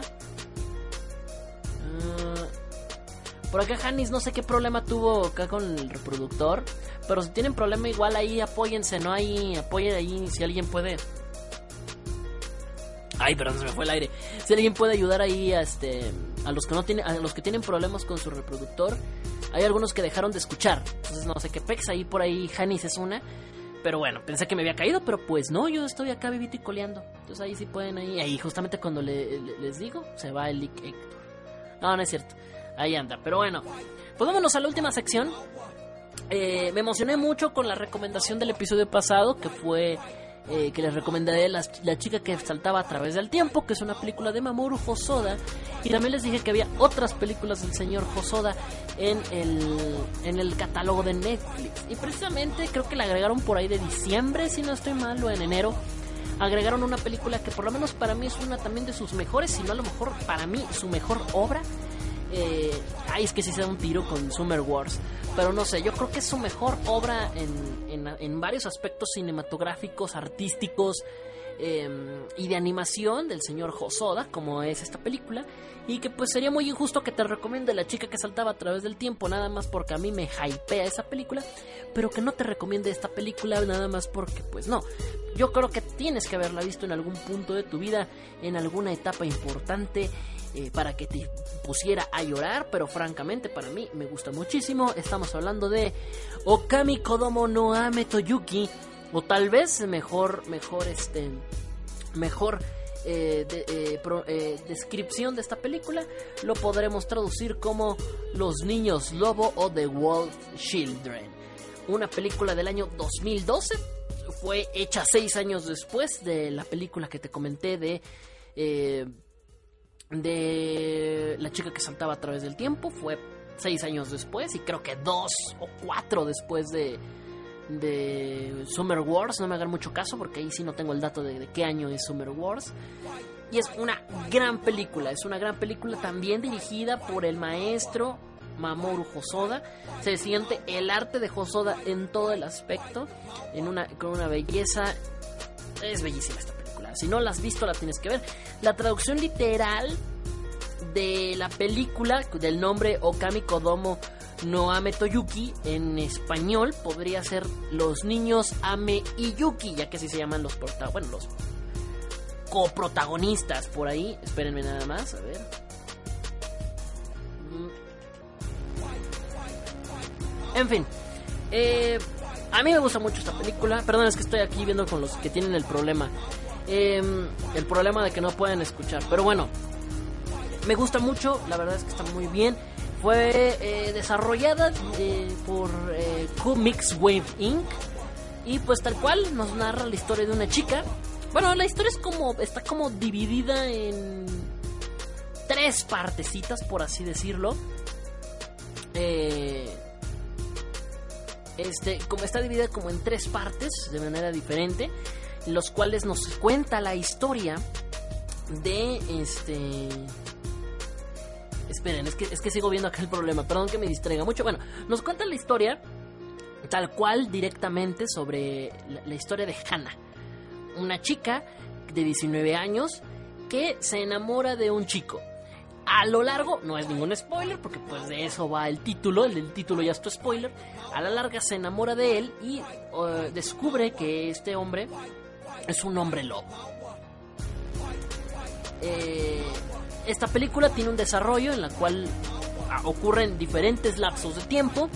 Primero cuando se conocen, ella estudiando en la universidad, conociéndose, enamorándose del hombre lobo y posteriormente cuando tienen hijos, empiezan, se, se casan, bueno no sé si se casan, nunca lo deja claro la película, creo que no, eh, son como una pareja libre, tienen, tienen un par de hijos muy bonitos, muy preciosos, pero todo esto cambia a partir de un punto clave de esta película que en la cual em, ella tiene que empezar a valerse. Está dentro de la sinopsis oficial, así que no te preocupes por el spoiler, no te preocupes por los spoilers, pero tal cual la historia nos eh, nos cuenta la historia más que nada de Hannah y de cómo y de cómo saca adelante a sus hijos que son precisamente Yuki y este Yuki y, Ame. Se me olvidaba el nombre, el nombre de, de, Ame, se me olvidaba su nombre. Entonces, bueno, pues tienen este asunto. Ellos muy bonitos, muy felices, muy contentos. Eh, tal cual se conocen, se eh, tienen estos niños, estos niños pues los empiezan a criar. Es lo complicado de, criar a un hijo, la película tal cual, es el valor de una madre, de una madre que tiene que sobrevivir eh, que tiene que sobrevivir eh, para y por sus hijos, vivir para ellos y a partir de ahí todas las complicaciones que lleva no solamente tener unos hijos, sino además unos hijos que se pueden convertir en lobo. Entonces imagínate, son niños mitad humano, mitad lobo y que están loquitos.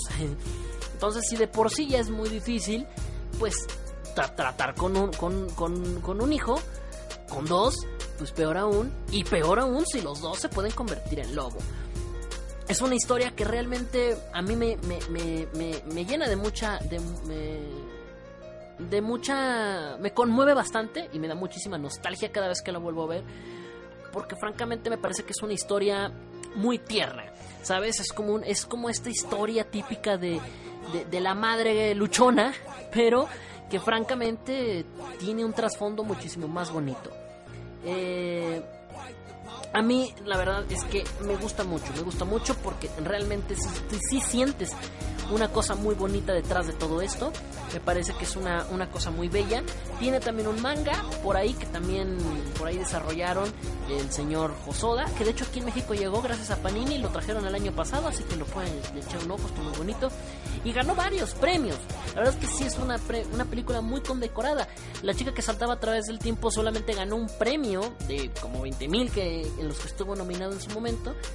Y eh, allá, en Japón fue más condecorada esta película porque es, tiene un arte diferente. Es una película que creo que incluso en su narrativa me, parece muchísimo mejor.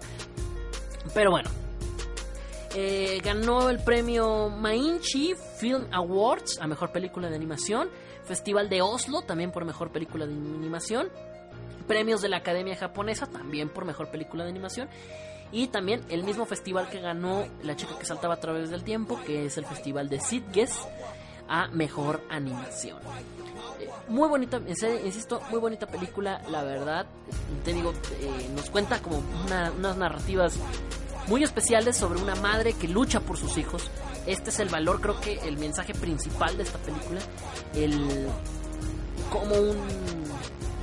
como un una madre puede hacer lo que sea por sus hijos. Tal cual, es, es, eso de, lo que nos habla esta película.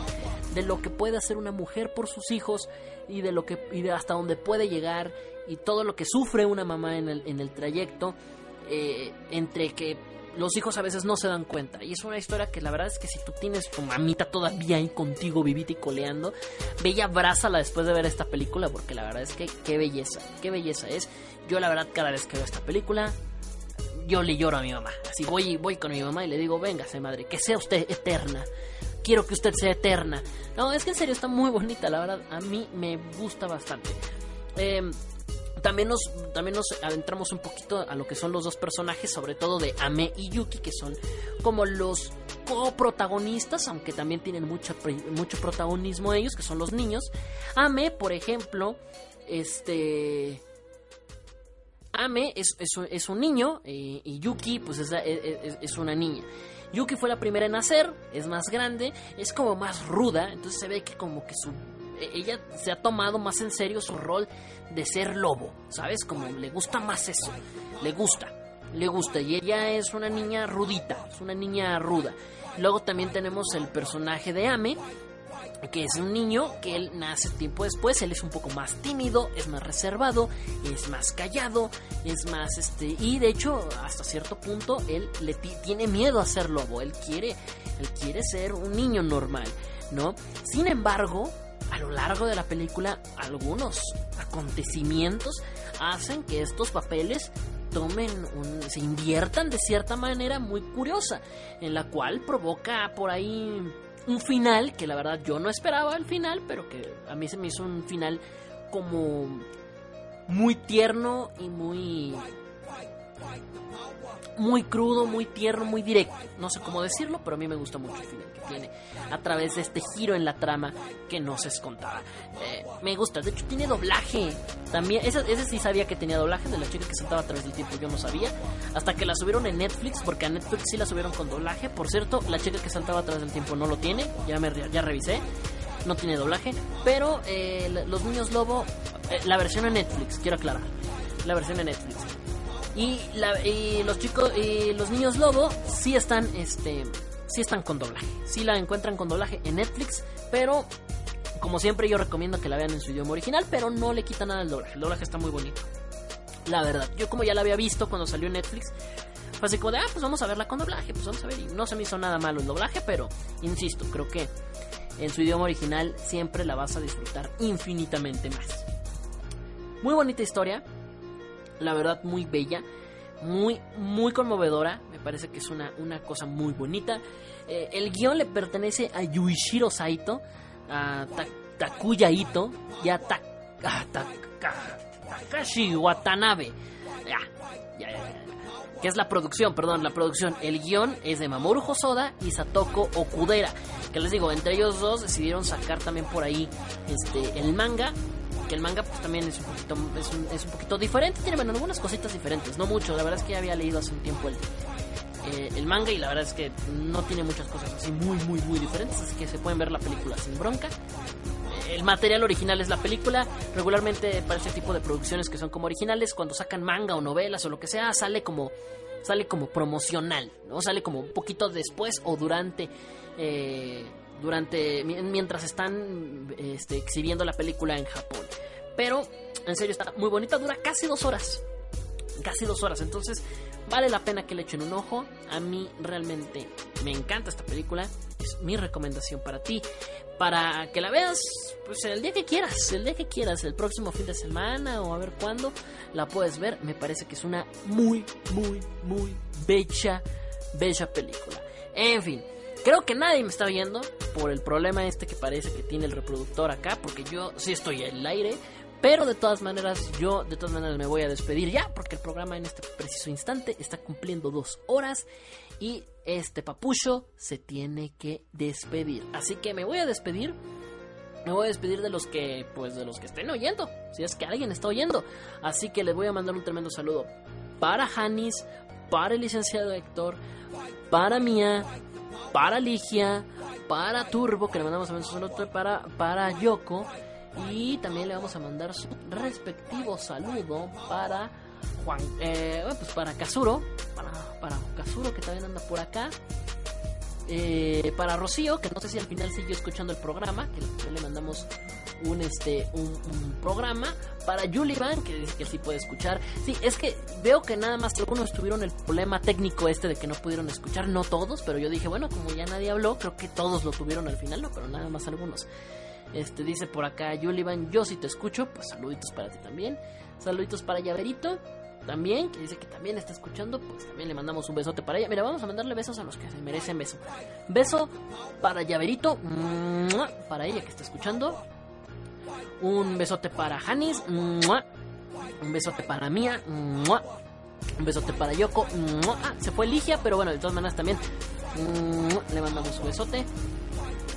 Y pues ya, son todos. Eh, ah, dice, dice por acá, dice, a ver si en la semana veo la peli. Yo ya vi la de la chica que saltaba a través del tiempo, gracias por la recomendación, qué bueno que te gustó. A mí la verdad sí me gustó mucho la chica que saltaba a través del tiempo. Ahora, no es la mejor película de Josoda, quiero aclararlo, no es su mejor película. Para mi consideración, su mejor película es esta, Los Niños Lobo, dándose un tiro por ahí con Summer Wars pero creo que los niños los, eh, los, niños lobo tienen un plus tienen un plus que es el, el, el por ahí el mensaje de la familia y el valor de las madres entonces yo creo que si tú tienes una si tú tienes a tu mami todavía contigo como yo tengo todavía la bendición de tener todavía a mi santa madre a mi lado bueno no literalmente eh, pero aún, aún, aún sigue con vida, pues este, creo que es un buen sentimiento, ¿no? Es, es una buena película que te hace ah, suspirar un buen por tu mami, ¿sabes? Entonces es una buena película que habla mucho de tus mamás, sobre todo si sus mamás, este, pues ya, pues tienen que luchar solitas. Sobre todo, sobre todo si sus, sus, si sus mamis tienen, tuvieron que luchar solitas, créanme, es una película que los va a enamorar. Esta para mí es su mejor película. Ah, y mira que Mamoru Hosoda tiene un historial enorme. Para mí, esta es su mejor película. Ya veremos el próximo 19 de este mes cuando se estrene Mirai a ver si, si, le, si le llega los talones a esta película o si sí la, si la supera. Esta, esta película de los niños lobo me parece que es la mejor película de toda su filmografía, la mejor por mucho. Eh, pero a la verdad es que la chica que saltaba a través del tiempo me gusta más por una cuestión de nostalgia. Esa película me da muchísima nostalgia y qué bueno que les gustó. Qué bueno que les haya gustado. La pueden ver también, digo, la de los niños lobo es una joya, me parece que es su mejor película en todos los sentidos te hace llorar. Bueno, por lo menos yo sí lloré, yo sí tiré dos, tres lagrimitas. Eh, eh, el final es un poquito como un poquito lento. Es un poquito lento, como que no sabes realmente para dónde va a ir, pero amarra muy bien, amarra muy bien. Por lo menos a mí sí me convence el final. Eh, en fin, por acá, pues ya, saluditos para Lick Héctor, que por acá ya se despide. De, por lo menos se despide de mí. Se despide, pero de mí. Este, pero bueno. Llaverito, pues dice que saluditos para ella. Ah, ya le, ya le mandé su saludo, ¿no? Mm, besote para el llavero. Me dice, dice, dice Llaverito, yo vi los niños lobo hace mucho, pues la puedes volver a ver, mira. No, no, no se caducan si no, no pasa nada. Pero bueno, Rocío le mandamos un saludito, linda noche. Que al final nos burlamos de su carrera y resultó ser más útil que la nuestra. Qué triste. Y nada más que agradable. Pues nada, ahora sí, porque ya alargamos mucho el programa. Gracias por haber eh, sintonizado este programa. No sé, porque todavía debo un programa más. Entonces no sé si el miércoles o el jueves ande por aquí otra vez. Y por última ya, por última ocasión, todo el mes de abril fue como el mes de Tebo. bueno, todo el mes de marzo y abril, ¿no? Fue como el, eh, el mes de, doble programa. Este, pero vamos a ver si podemos estar. Si no, pues ya saben, ahí en cualquier momento que tenga un horario libre, vamos a estar haciendo por ahí el, episodio 101 entre semana. ¿Vale? Si no, lo si no tengo chance, pues aquí nos estaremos escuchando hasta el próximo domingo, pero ese programa se va a tener que hacer. ¿Vale? En fin, me voy a ir con música. Yo soy Tebo. Nos estaremos escuchando la eh, pues, entre semana o el fin de semana siguiente, no lo sé que tengas un excelente inicio de semana, échale muchísimas ganas en todo lo que estés haciendo, si estudias o trabajas, échale muchas ganas. Esto fue el Desmother Show, episodio número 110, completamente en vivo a través de Tokio Radio 80.6 Música al Extremo. Yo soy Tebo y yo no me voy sin antes decirte que la pases bien. Hasta la próxima emisión. Bye bye.